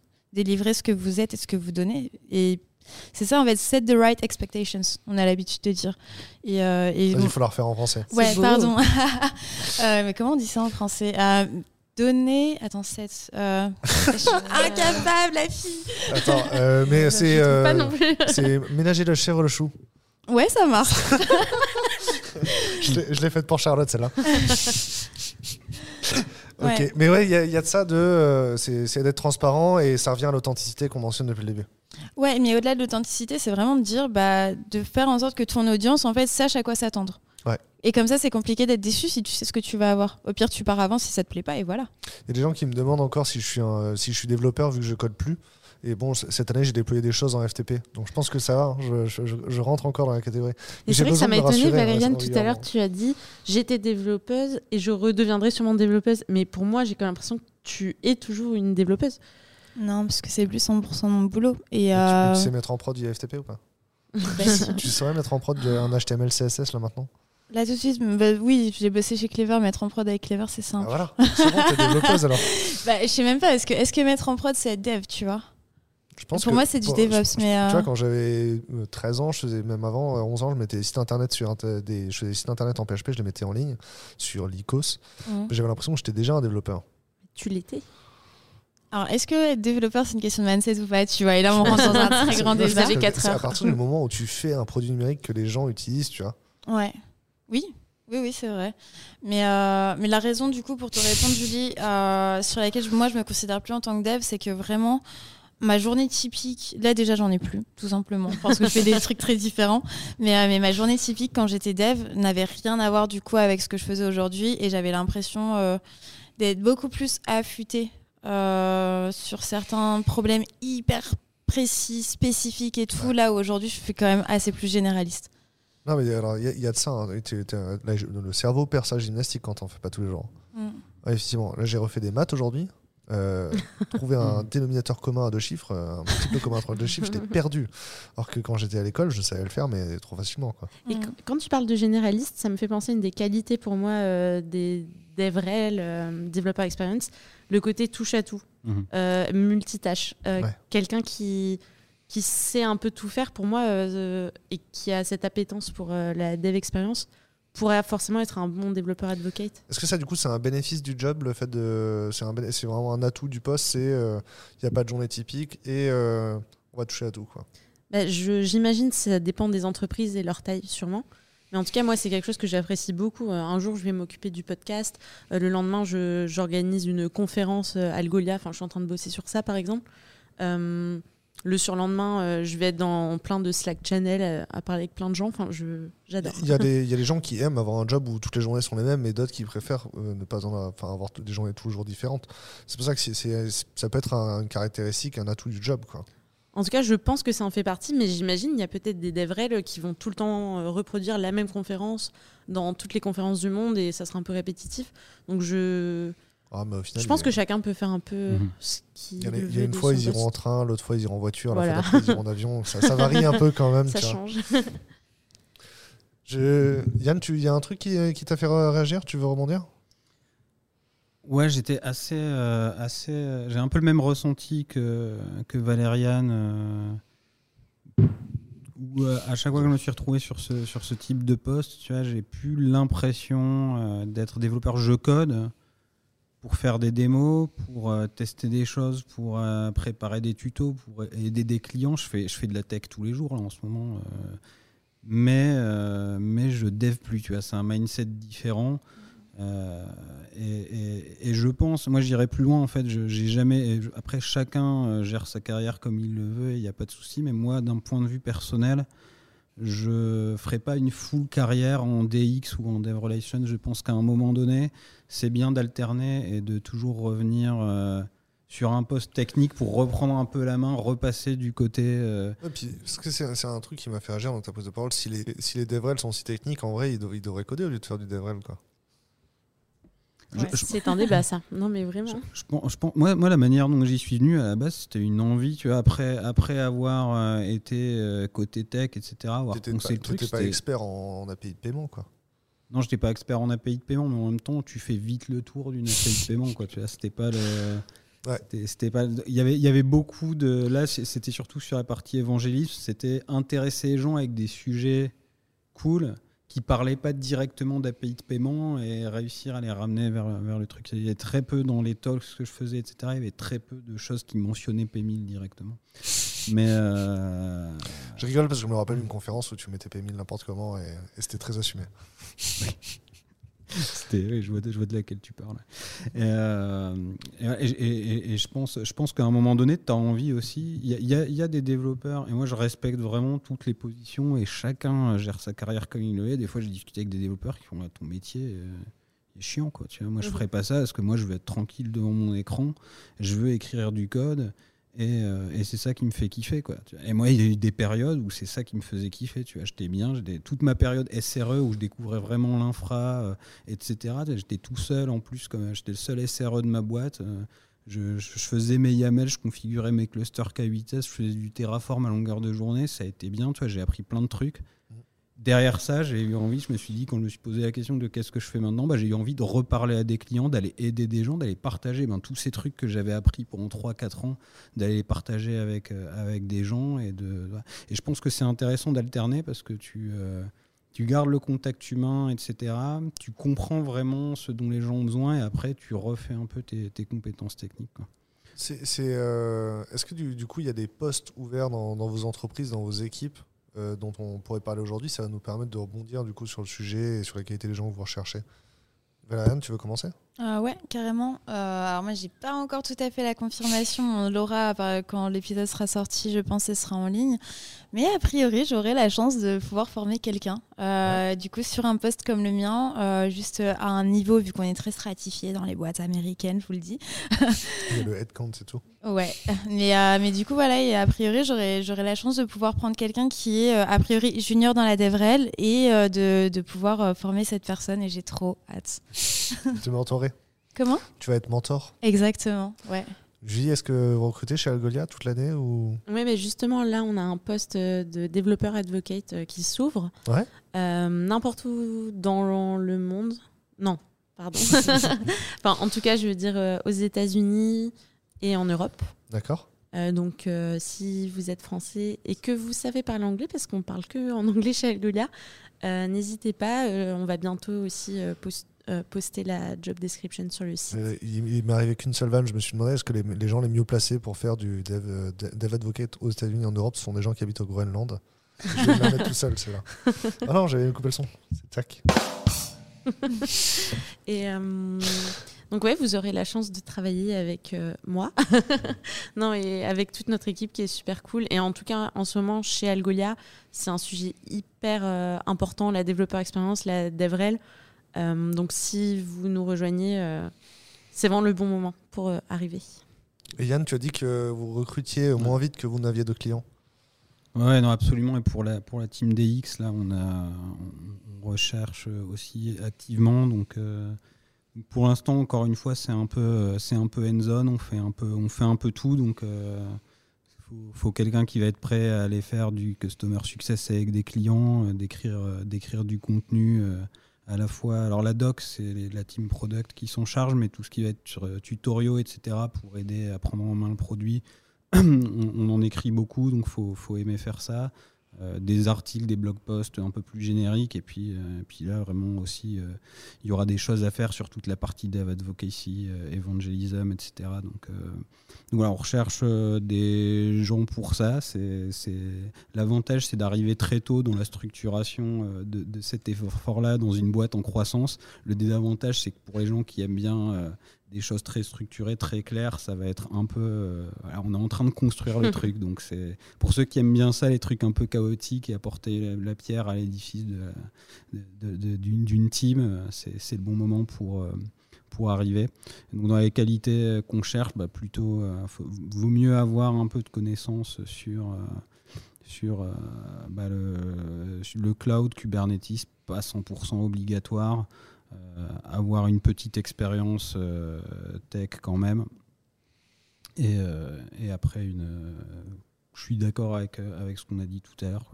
L'empathie, c'est ultra important. Donc, il faut avoir l'empathie et vraiment l'envie euh, d'aider les clients, etc. Sinon, c'est compliqué après. C'est l'empathie qui fait la différence. Comment vous reconnaissez la bonne personne pour rejoindre votre équipe au-delà de simplement, imaginons vous avez fait votre scorecard, elle coche toutes les cases. Mais au-delà de ça, imaginez, euh, vous ayez 3-4 personnes qui cochent toutes les cases. euh, c'est quoi, quoi le truc qui fait la différence? Comment vous reconnaissez euh, un des vôtres? Euh, chez nous, on a un truc hyper. à la fin Ouais. euh, du process de recrutement qui est un peu long. Euh, c'est qu'en fait, on invite du coup bah, tous les DevRel qui le souhaitent à venir assister à la présentation de la personne qui postule pour le poste. Mhm. Et en fait, ce qu'on demande à la personne, du coup, c'est de nous faire une petite presse de 15, de 10 minutes avec 5 minutes de questions en général. Et, et là, tu sens en fait tout de suite. Je... Après, ça peut être un mauvais jour pour la personne plus, et ce genre de enfin, C'est choses. super dur, une prise de parole de 10 minutes, faut la minuter pile poil, t'es obligé de la répéter 15 fois. Sur une conférence de 45 minutes, je je suis pas obligé de répéter 20 fois avant de la faire. au pire, il reste 5 minutes, je vais, ra- je vais accélérer. Quoi. Ouais, oui, oui, oui. Euh, Sur 10 minutes, t'as pas le droit à l'erreur. hein. Je ah, je sais pas, je sais pas si je suis hyper objective pour, euh, pour te répondre à Ouais. cette question-là, mais euh, des fois, tu vois, j'ai assisté à une présentation il n'y a pas très longtemps sur un candidat qu'on n'avait pas retenu et qui, euh, même s'il était au-delà du temps, et ben, et qu'il le savait et qu'on lui avait dit, il a quand même tenu à aller jusqu'au bout du bout du truc. Et ça, tu vois, c'est manquer d'empathie par exemple parce que si tu te mets à la place de l'orga de la conf et que tu as 15 minutes à louer et qu'en fait tu en prends 30 bah il se passe quoi après pour l'orga derrière? C'est un bazar sans nom Ouais. tu vois? Ouais, je suis et, d'accord. euh, et donc voilà, je pense que c'est. enfin, en tout cas, nous, notre, euh, dans ma boîte, c'est comme ça qu'on voit. C'est vraiment euh, sur des petites choses en fait qui sont pas tant sur la présentation en elle-même, mais sur comment tu vas te comporter en fait pendant ta presse et par Ouais. rapport à ton audience. Je- Julie, j'ai déjà écouté un podcast d'un recruteur qui expliquait qu'à la fin, il y avait une, euh, un collégial chez les tech. Mhm. Est-ce que tu l'as fait aussi en tant que market? Oui, alors c'était euh, beaucoup avant le Covid. euh, on avait les présentations des, de chaque candidat dans le, le bridge. Donc c'est là où on a les événements dont je vous parlais tout à l'heure. Et n'importe qui de la boîte pouvait assister et puis donner son, son feedback sur l'outil. Euh, ce qui peut donner un peu de pression, je pense, pour le candidat. Mais moi, en tout cas, quelque chose euh, où je vais reconnaître si un candidat serait le bon ou pas. Chez Algolia, on a cinq valeurs. Euh, donc c'est en anglais, c'est grit, trust, care, candor, humility. Ouais. Et en général, quand quelqu'un manque d'une de ces valeurs, euh, c'est que ça va pas quoi. C'est quelqu'un qui a tout mais qui est pas humble. En tout cas, chez Algolia, ça passera pas. Euh, surtout pour un poste de Humility, c'est le dev. dernier, hein. Être humble, c'est le cinquième point, c'est Humility, donc c'est un des cinq. Oui, c'est ce que je disais. Donc ouais, si quelqu'un n'est pas euh, humble, euh, ça, Ouais. ça n'ira pas. Euh, et moi aussi, ce qui est important, c'est peut-être plus personnel, c'est la motivation. En fait, il y a des gens, peut-être il va leur manquer un petit truc sur la job desk, mais en fait, ils sont tellement motivés, ils ont tellement la niaque, ils ont trop envie de rejoindre Algolia que, bah, pour moi, c'est bon, quoi, en fait. Ouais, je comprends. Est-ce que tu as déjà vu des gens qui, qui, ont, qui postulent au mauvais poste? Mais ils ont vraiment de venir, euh, venir bosser chez Algolia. C'est Ah pas oui. le poste là qu'ils voulaient, tu vois, mais euh, il y a ce poste là d'ouvert et ils veulent venir bosser chez Algolia. Ah non, mais bien sûr, euh, c'est arrivé des gens qui sont chez Algolia aujourd'hui, mais ils avaient déjà postulé à un autre poste il y a 2-3 ans. Et en fait, ils voulaient vraiment être chez Algolia. Et là, enfin, il y a un poste qui collait mieux. Hmm. Et oui, c'est pas parce qu'on rate une fois que ça veut dire qu'on n'est pas fait pour l'entreprise, c'est plus pour le poste. Pour moi, s'il y a ces cinq valeurs, en vrai, elles, elles sont quand même euh, bien transmises. On a même changé de CEO. euh, et même elle, elle c'est important pour elle, ces valeurs. Donc euh, voilà. C'est cool. Yann, est-ce qu'il y a quelque chose comme ça chez Covery Le, le process de recrutement chez Covery, en fait, c'est que tu vas passer par, euh, par vraiment plusieurs personnes avec des profils différents. Alors, en fonction du poste, ce ne sera, pas- ce sera pas les mêmes personnes. Et, euh, et donc, ça, ça donne vraiment des points de vue différents. Euh, pour moi, il y a des choses qui sont, euh, qui sont très. Enfin, le, plus important dans le process, c'est qu'on a, euh, on, passe, les, candidats passent presque tous par Pierre Mavro, donc qui est notre CTO, qui est un excellent manager et qui a beaucoup d'expérience et qui a une attention aux détails. Il est capable de voir des red flags que moi personnellement j'aurais jamais vu chez des candidats et des fois il me dit, bah, en fait il y avait ça c'était Mhm. un, un hard stop sur telle chose telle chose et ça a du sens en fait une fois que tu vois et tu dis moi je l'aurais pas vu donc je pense que moi personnellement pour le recrutement j'ai besoin de prendre un peu de, Ouais. de skill à ce niveau là et après on a Morgan Perry donc euh, notre CRO qui est c'est profiler quoi c'est T'as une discussion hyper informelle avec lui et en fait, il, il- il- tu peux pas lui cacher des choses. Quoi. tu peux pas, tu peux pas bullshiter, donner l'impression que tu es une autre personne, etc. C'est, c'est, the profiler et donc je pense que c'est aussi un peu l'arme secrète dans le recrutement. Il, il va voir des trucs. euh, voilà, tu, à partir du moment où tu lui as parlé, euh, on s'est quitté. Quoi. C'est Connais arrivé, ton âme. c'est- c'est arrivé une fois qu'il y, a un- il y a un candidat où euh, mes deux collègues Dave, ils veulent absolument le recruter et tout. Et donc, ils me disent Ok, bah Damien, faut que tu parles avec lui avant qu'il reparte, parce qu'à l'époque, on était encore au bureau. Je lui dis Bah viens, on va faire le tour du bureau. Je, le- je lui présente les bureaux. Il, il se rend pas compte que l'entretien continue, en fait. hein. Il pense qu'on c'est chill, c'est ok, Mm. c'est gagné et tout. Mais en fait, il a levé des red flags à tous les étages du bâtiment. hein. je, je suis remonté, je dis Bah non, excusez-moi, il a mis trois red flags par minute, là, donc c'est c'est fini. hein. Ouais, effectivement, je, je vois. Moi, une époque, je, le, je le faisais sans recrutement quand j'étais, j'étais euh, beaucoup plus, beaucoup plus jeune euh, et moins avancé dans ma carrière. Mais je, quand, je recrutais essentiellement des stagiaires, c'était sur euh, première boîte où j'étais CTO. Euh, c'est que je les emmenais, je les emmenais boire un verre. Il n'y avait pas d'entretien formel. De toute façon, j'avais pas de méthode d'entretien. J'étais, un tech sorti de l'école deux ans avant, tu vois. Mais je les emmenais boire un verre et je les ai parlé. En fait, sortir du cadre comme ça, ça fait que euh, tu vois beaucoup plus. En fait, le jeu que tu apprends à l'école de comment vendre ton CV, comment un entretien, répondre à la question euh, quelle est votre meilleure qualité, votre plus gros défaut, etc. Tu rien sur les gens avec ça. C'est, fin, je, je sais pas, après peut-être que les professionnels du truc ont des insights avec ça, mais j'ai l'impression qu'il y en a beaucoup qui le font parce que c'est le playbook classique et qui, qui tirent rien de ces trucs-là. Je, pense qu'il y a des, y des, recruteurs qui, euh, qui sont d'accord, euh, seront d'accord avec moi là-dessus. C'est que justement, en fait, un bon entretien, on a réussi à faire sortir le candidat de cet état-là. Euh, un entretien où le candidat est stressé et on n'a pas réussi à le faire sortir de cet, état de stress pour qu'il soit à l'aise et qu'il soit sincère. En fait, on a mal fait notre. Enfin, pour moi, j'ai mal fait mon travail en tant que recruteur. Quoi. Et c'est vrai qu'il y a encore des Mhm. recruteurs à l'ancienne qui, euh, qui vont te laisser en stress dès le début, euh, en froid, etc. euh, pour, parce que c'est une épreuve et que tu dois y, y survivre. Mais, enfin, Ouais, mais c'est- hyper malsain. Alors que si tu mets la personne à l'aise, tu vois, c'est là que tu as vraiment la, la, la- personnalité qui ressort. Quoi, tu vois. Je veux dire, à un moment donné, la personne oublie que tu es dans un cadre de recrutement. Et, et, j'ai moi, personnellement, j'ai pas souvenir, mais j'ai d'autres gens qui recrutent qui m'en ont parlé, quoi, qui ont déjà vu. euh, à un moment donné, le mec qui se met, ou la, ou la fille euh, qui se met à, à- à balancer des saloperies sur la boîte, etc. En mode Ah ouais, quand même, j'ai vu ça qui était pas terrible. Parce qu'ils sont sortis tellement du truc que tu vois, le rôle de l'employé parfait, ils y sont déjà plus. Et, et- et- et- et ils lèvent des red flags de malade à ce moment-là. parlait mal de, vos anciens, de son ancien employeur, c'est pas bien. C'est un red flag aussi. hein. ok, c'est cool, Valériane, je te laisse reprendre. Ah Parce ouais, J'ai encore, euh, j'ai encore hijacké ta question. hein. pas de souci, mais euh, écoute, euh, on- je pense qu'on a un peu fait le, le tour. Euh, moi, il y a juste un truc que je tiens à dire, ce que j'avais complètement oublié, mais en fait, on a des postes ouverts en DevRel, juste pas forcément en France pour l'instant, mais il y en a tout le temps chez nous. Donc, allez voir la plage twilio.com/jobs et euh, vous verrez plein de choses si vous avez envie d'aller voir un peu ce qui se passe outre-Atlantique ou en Asie aussi. Je regarde, on a répondu en vrai aux questions qui ont été posées euh, par Marcy ou par, euh, ou par Di- David Leliette. C'était quoi les questions quand même, histoire de le- les shout-out un peu, tu vois?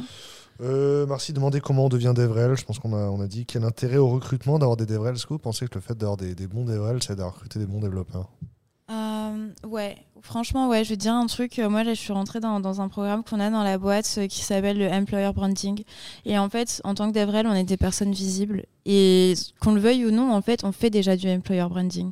Parce que euh, dans la façon euh, bah, dont. Imagine, tu arrives sur un endroit et en fait, tu es complètement stressé, tu es au bout de ta vie, tu es au bord de l'eau, bah, ça donne pas envie d'aller bosser dans cette boîte. Parce Ouais. que c'est une boîte qui te stresse, qui te met au bout de ta vie et, et tout ça, tu vois. Et donc. Ça fait chier, hein, si j'ai déjà vu des DevRel qui m'ont stressé. Nous, on a le côté les événements, tous les meet-up qu'on hébergeait chez Algolia. À la base, c'est moi qui les organise. Je suis dans l'équipe marketing, donc pas dans Ouais. l'équipe recrutement. J'ai pas d'objectif de recruter des gens. Mais on a beaucoup de gens qui sont arrivés chez Algolia parce qu'ils sont venus grâce à un événement. Ouais. Donc évidemment, tout est imbriqué en fait. Euh, si tu aimes Ouais. le produit tu- et que tu as envie de changer de boîte, bah, tu vas penser à Algolia pour, euh, pour être recruté. Donc oui. Du coup, euh, il y, avait une question spécifiquement pour toi, Julie. Euh, euh, en fait, comment euh, comment t'as fait pour euh, façonner ton parcours de carrière chez, chez Algolia? Est-ce que est-ce que tu as eu des décisions à faire, à prendre? Est-ce que tu t'es posé des questions et tu as trouvé des éléments de réponse pour, euh, pour faire des choix? Ou est-ce que c'est des opportunités qu'on t'a proposées?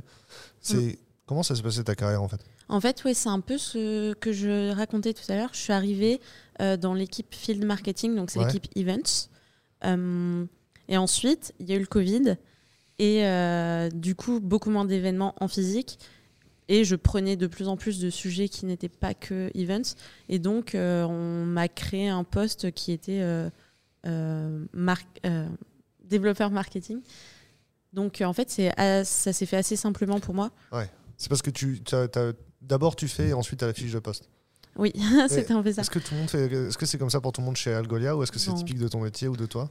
Non, non, tout le monde ne fait pas ça, mais non, mais c'est vrai qu'en fait, euh, la coïncidence aussi qu'on n'a pas eu de Devrel euh, pendant un moment chez Algolia, donc euh, forcément quelqu'un d'autre reprenait un peu ce chapeau et donc c'était moi. Mais je voulais juste redire que je suis super aidée par beaucoup de gens chez Algolia qui sont pas Devrel. Et donc en fait, on peut être Devrel sans être Devrel. C'est juste que c'est pas dans leur fiche de poste. Par exemple, je pense à Sarah Dayan, avec qui on fait le podcast Developer Experience. Elle est géniale. et euh, c'est complètement, euh, c'est complètement une Devrel. C'est FrontStuff.io euh, sur Twitter si vous la suivez. Euh, au fond, elle est Devrel. Euh, on a des gens comme ça. On a Haroun chez Algolia, Haroun Vianney, qui est vraiment un Devrel. Il, il a déjà speaké à plein de conférences. Donc, pour moi, ouais, Devrel, c'est faut pas forcément faire partie de l'équipe Developer Relations. Euh, mais il faut aussi que l'entreprise elle laisse la place euh, aux développeurs d'être autre chose que seulement des développeurs. Et ça, c'est pas évident. Quand on doit shipper un produit, qu'on a des objectifs, euh, on n'a pas forcément le temps d'écrire des blog posts, on n'a pas forcément le temps d'aller expliquer à des conférences. Donc ça, c'est important, je pense, à prendre en compte pour les entreprises de- d'essayer de donner cette modularité Parce que j'imagine chez, Twilio, ça doit être pareil. Il doit y avoir des super euh, développeurs qui ne sont pas d'Evrel, mais qui vont aussi se piquer à des conférences. Du coup, il y a un enjeu, parce que tu as parlé des ambassadeurs euh, externes, et, vous en avez aussi. Et du, coup, ce que tu dis aussi, c'est qu'il y a des développeurs en interne qui sont des bons ambassadeurs et qui vont aller prendre la parole à des, conférences. Parce qu'à une certaine taille, on peut avoir des problèmes, programmes euh, ambassadeurs avec des, développeurs internes, tu penses? Et bien justement, Tim, à l'époque, Tim Carey, si tu nous écoutes, avait lancé ceci, des ambassadeurs euh, au sein d'Algolia et donc qui auraient des récompenses en fonction de euh, tant de blog posts écrits ou des conférences. Euh, on avait aussi fait un public speaking program.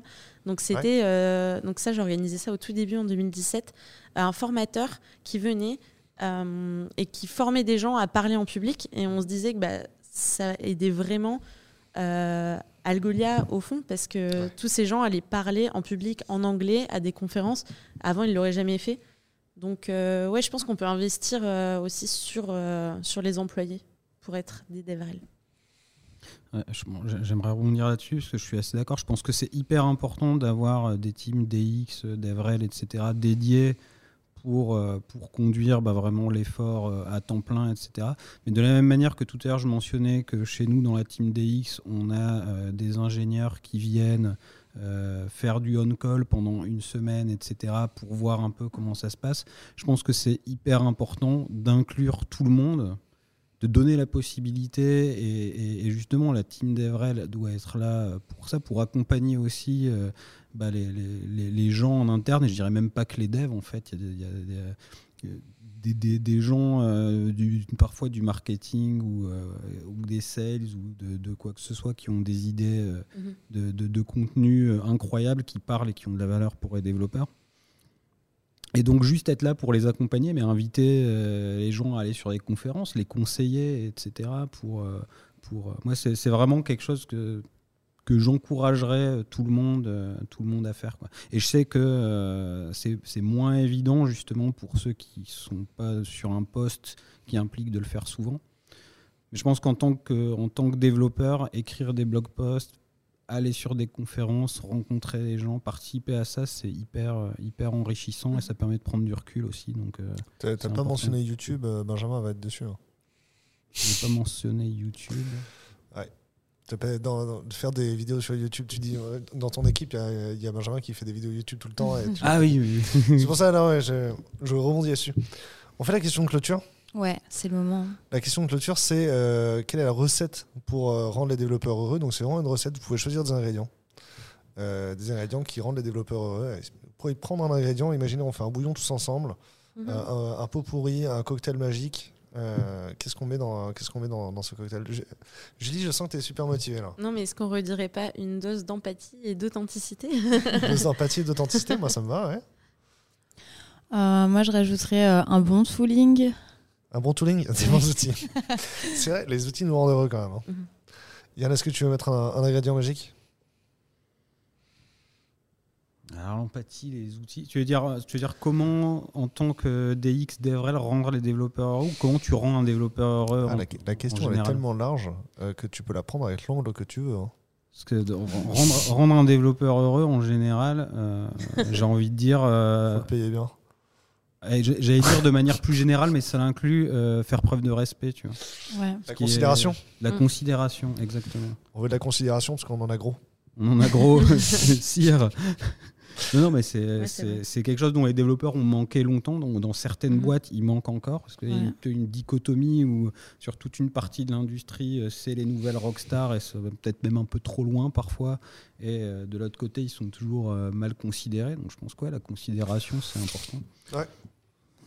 Ouais, juste, non, mais c'est ça. Et peut-être que du coup, le, le- le secret du, du bon DevRel ou du bon DX, c'est euh, c'est de remettre dans le marketing de sa boîte euh, de la considération pour le développeur tout, tout court. quoi. Mhm. C'est c'est peut-être euh, en une phrase, on vient de résumer deux heures de podcast, vous croyez? Ouais, je, pense, je pense que vous, on peut, vous pouvez faire un cut et juste passer ça. Voilà.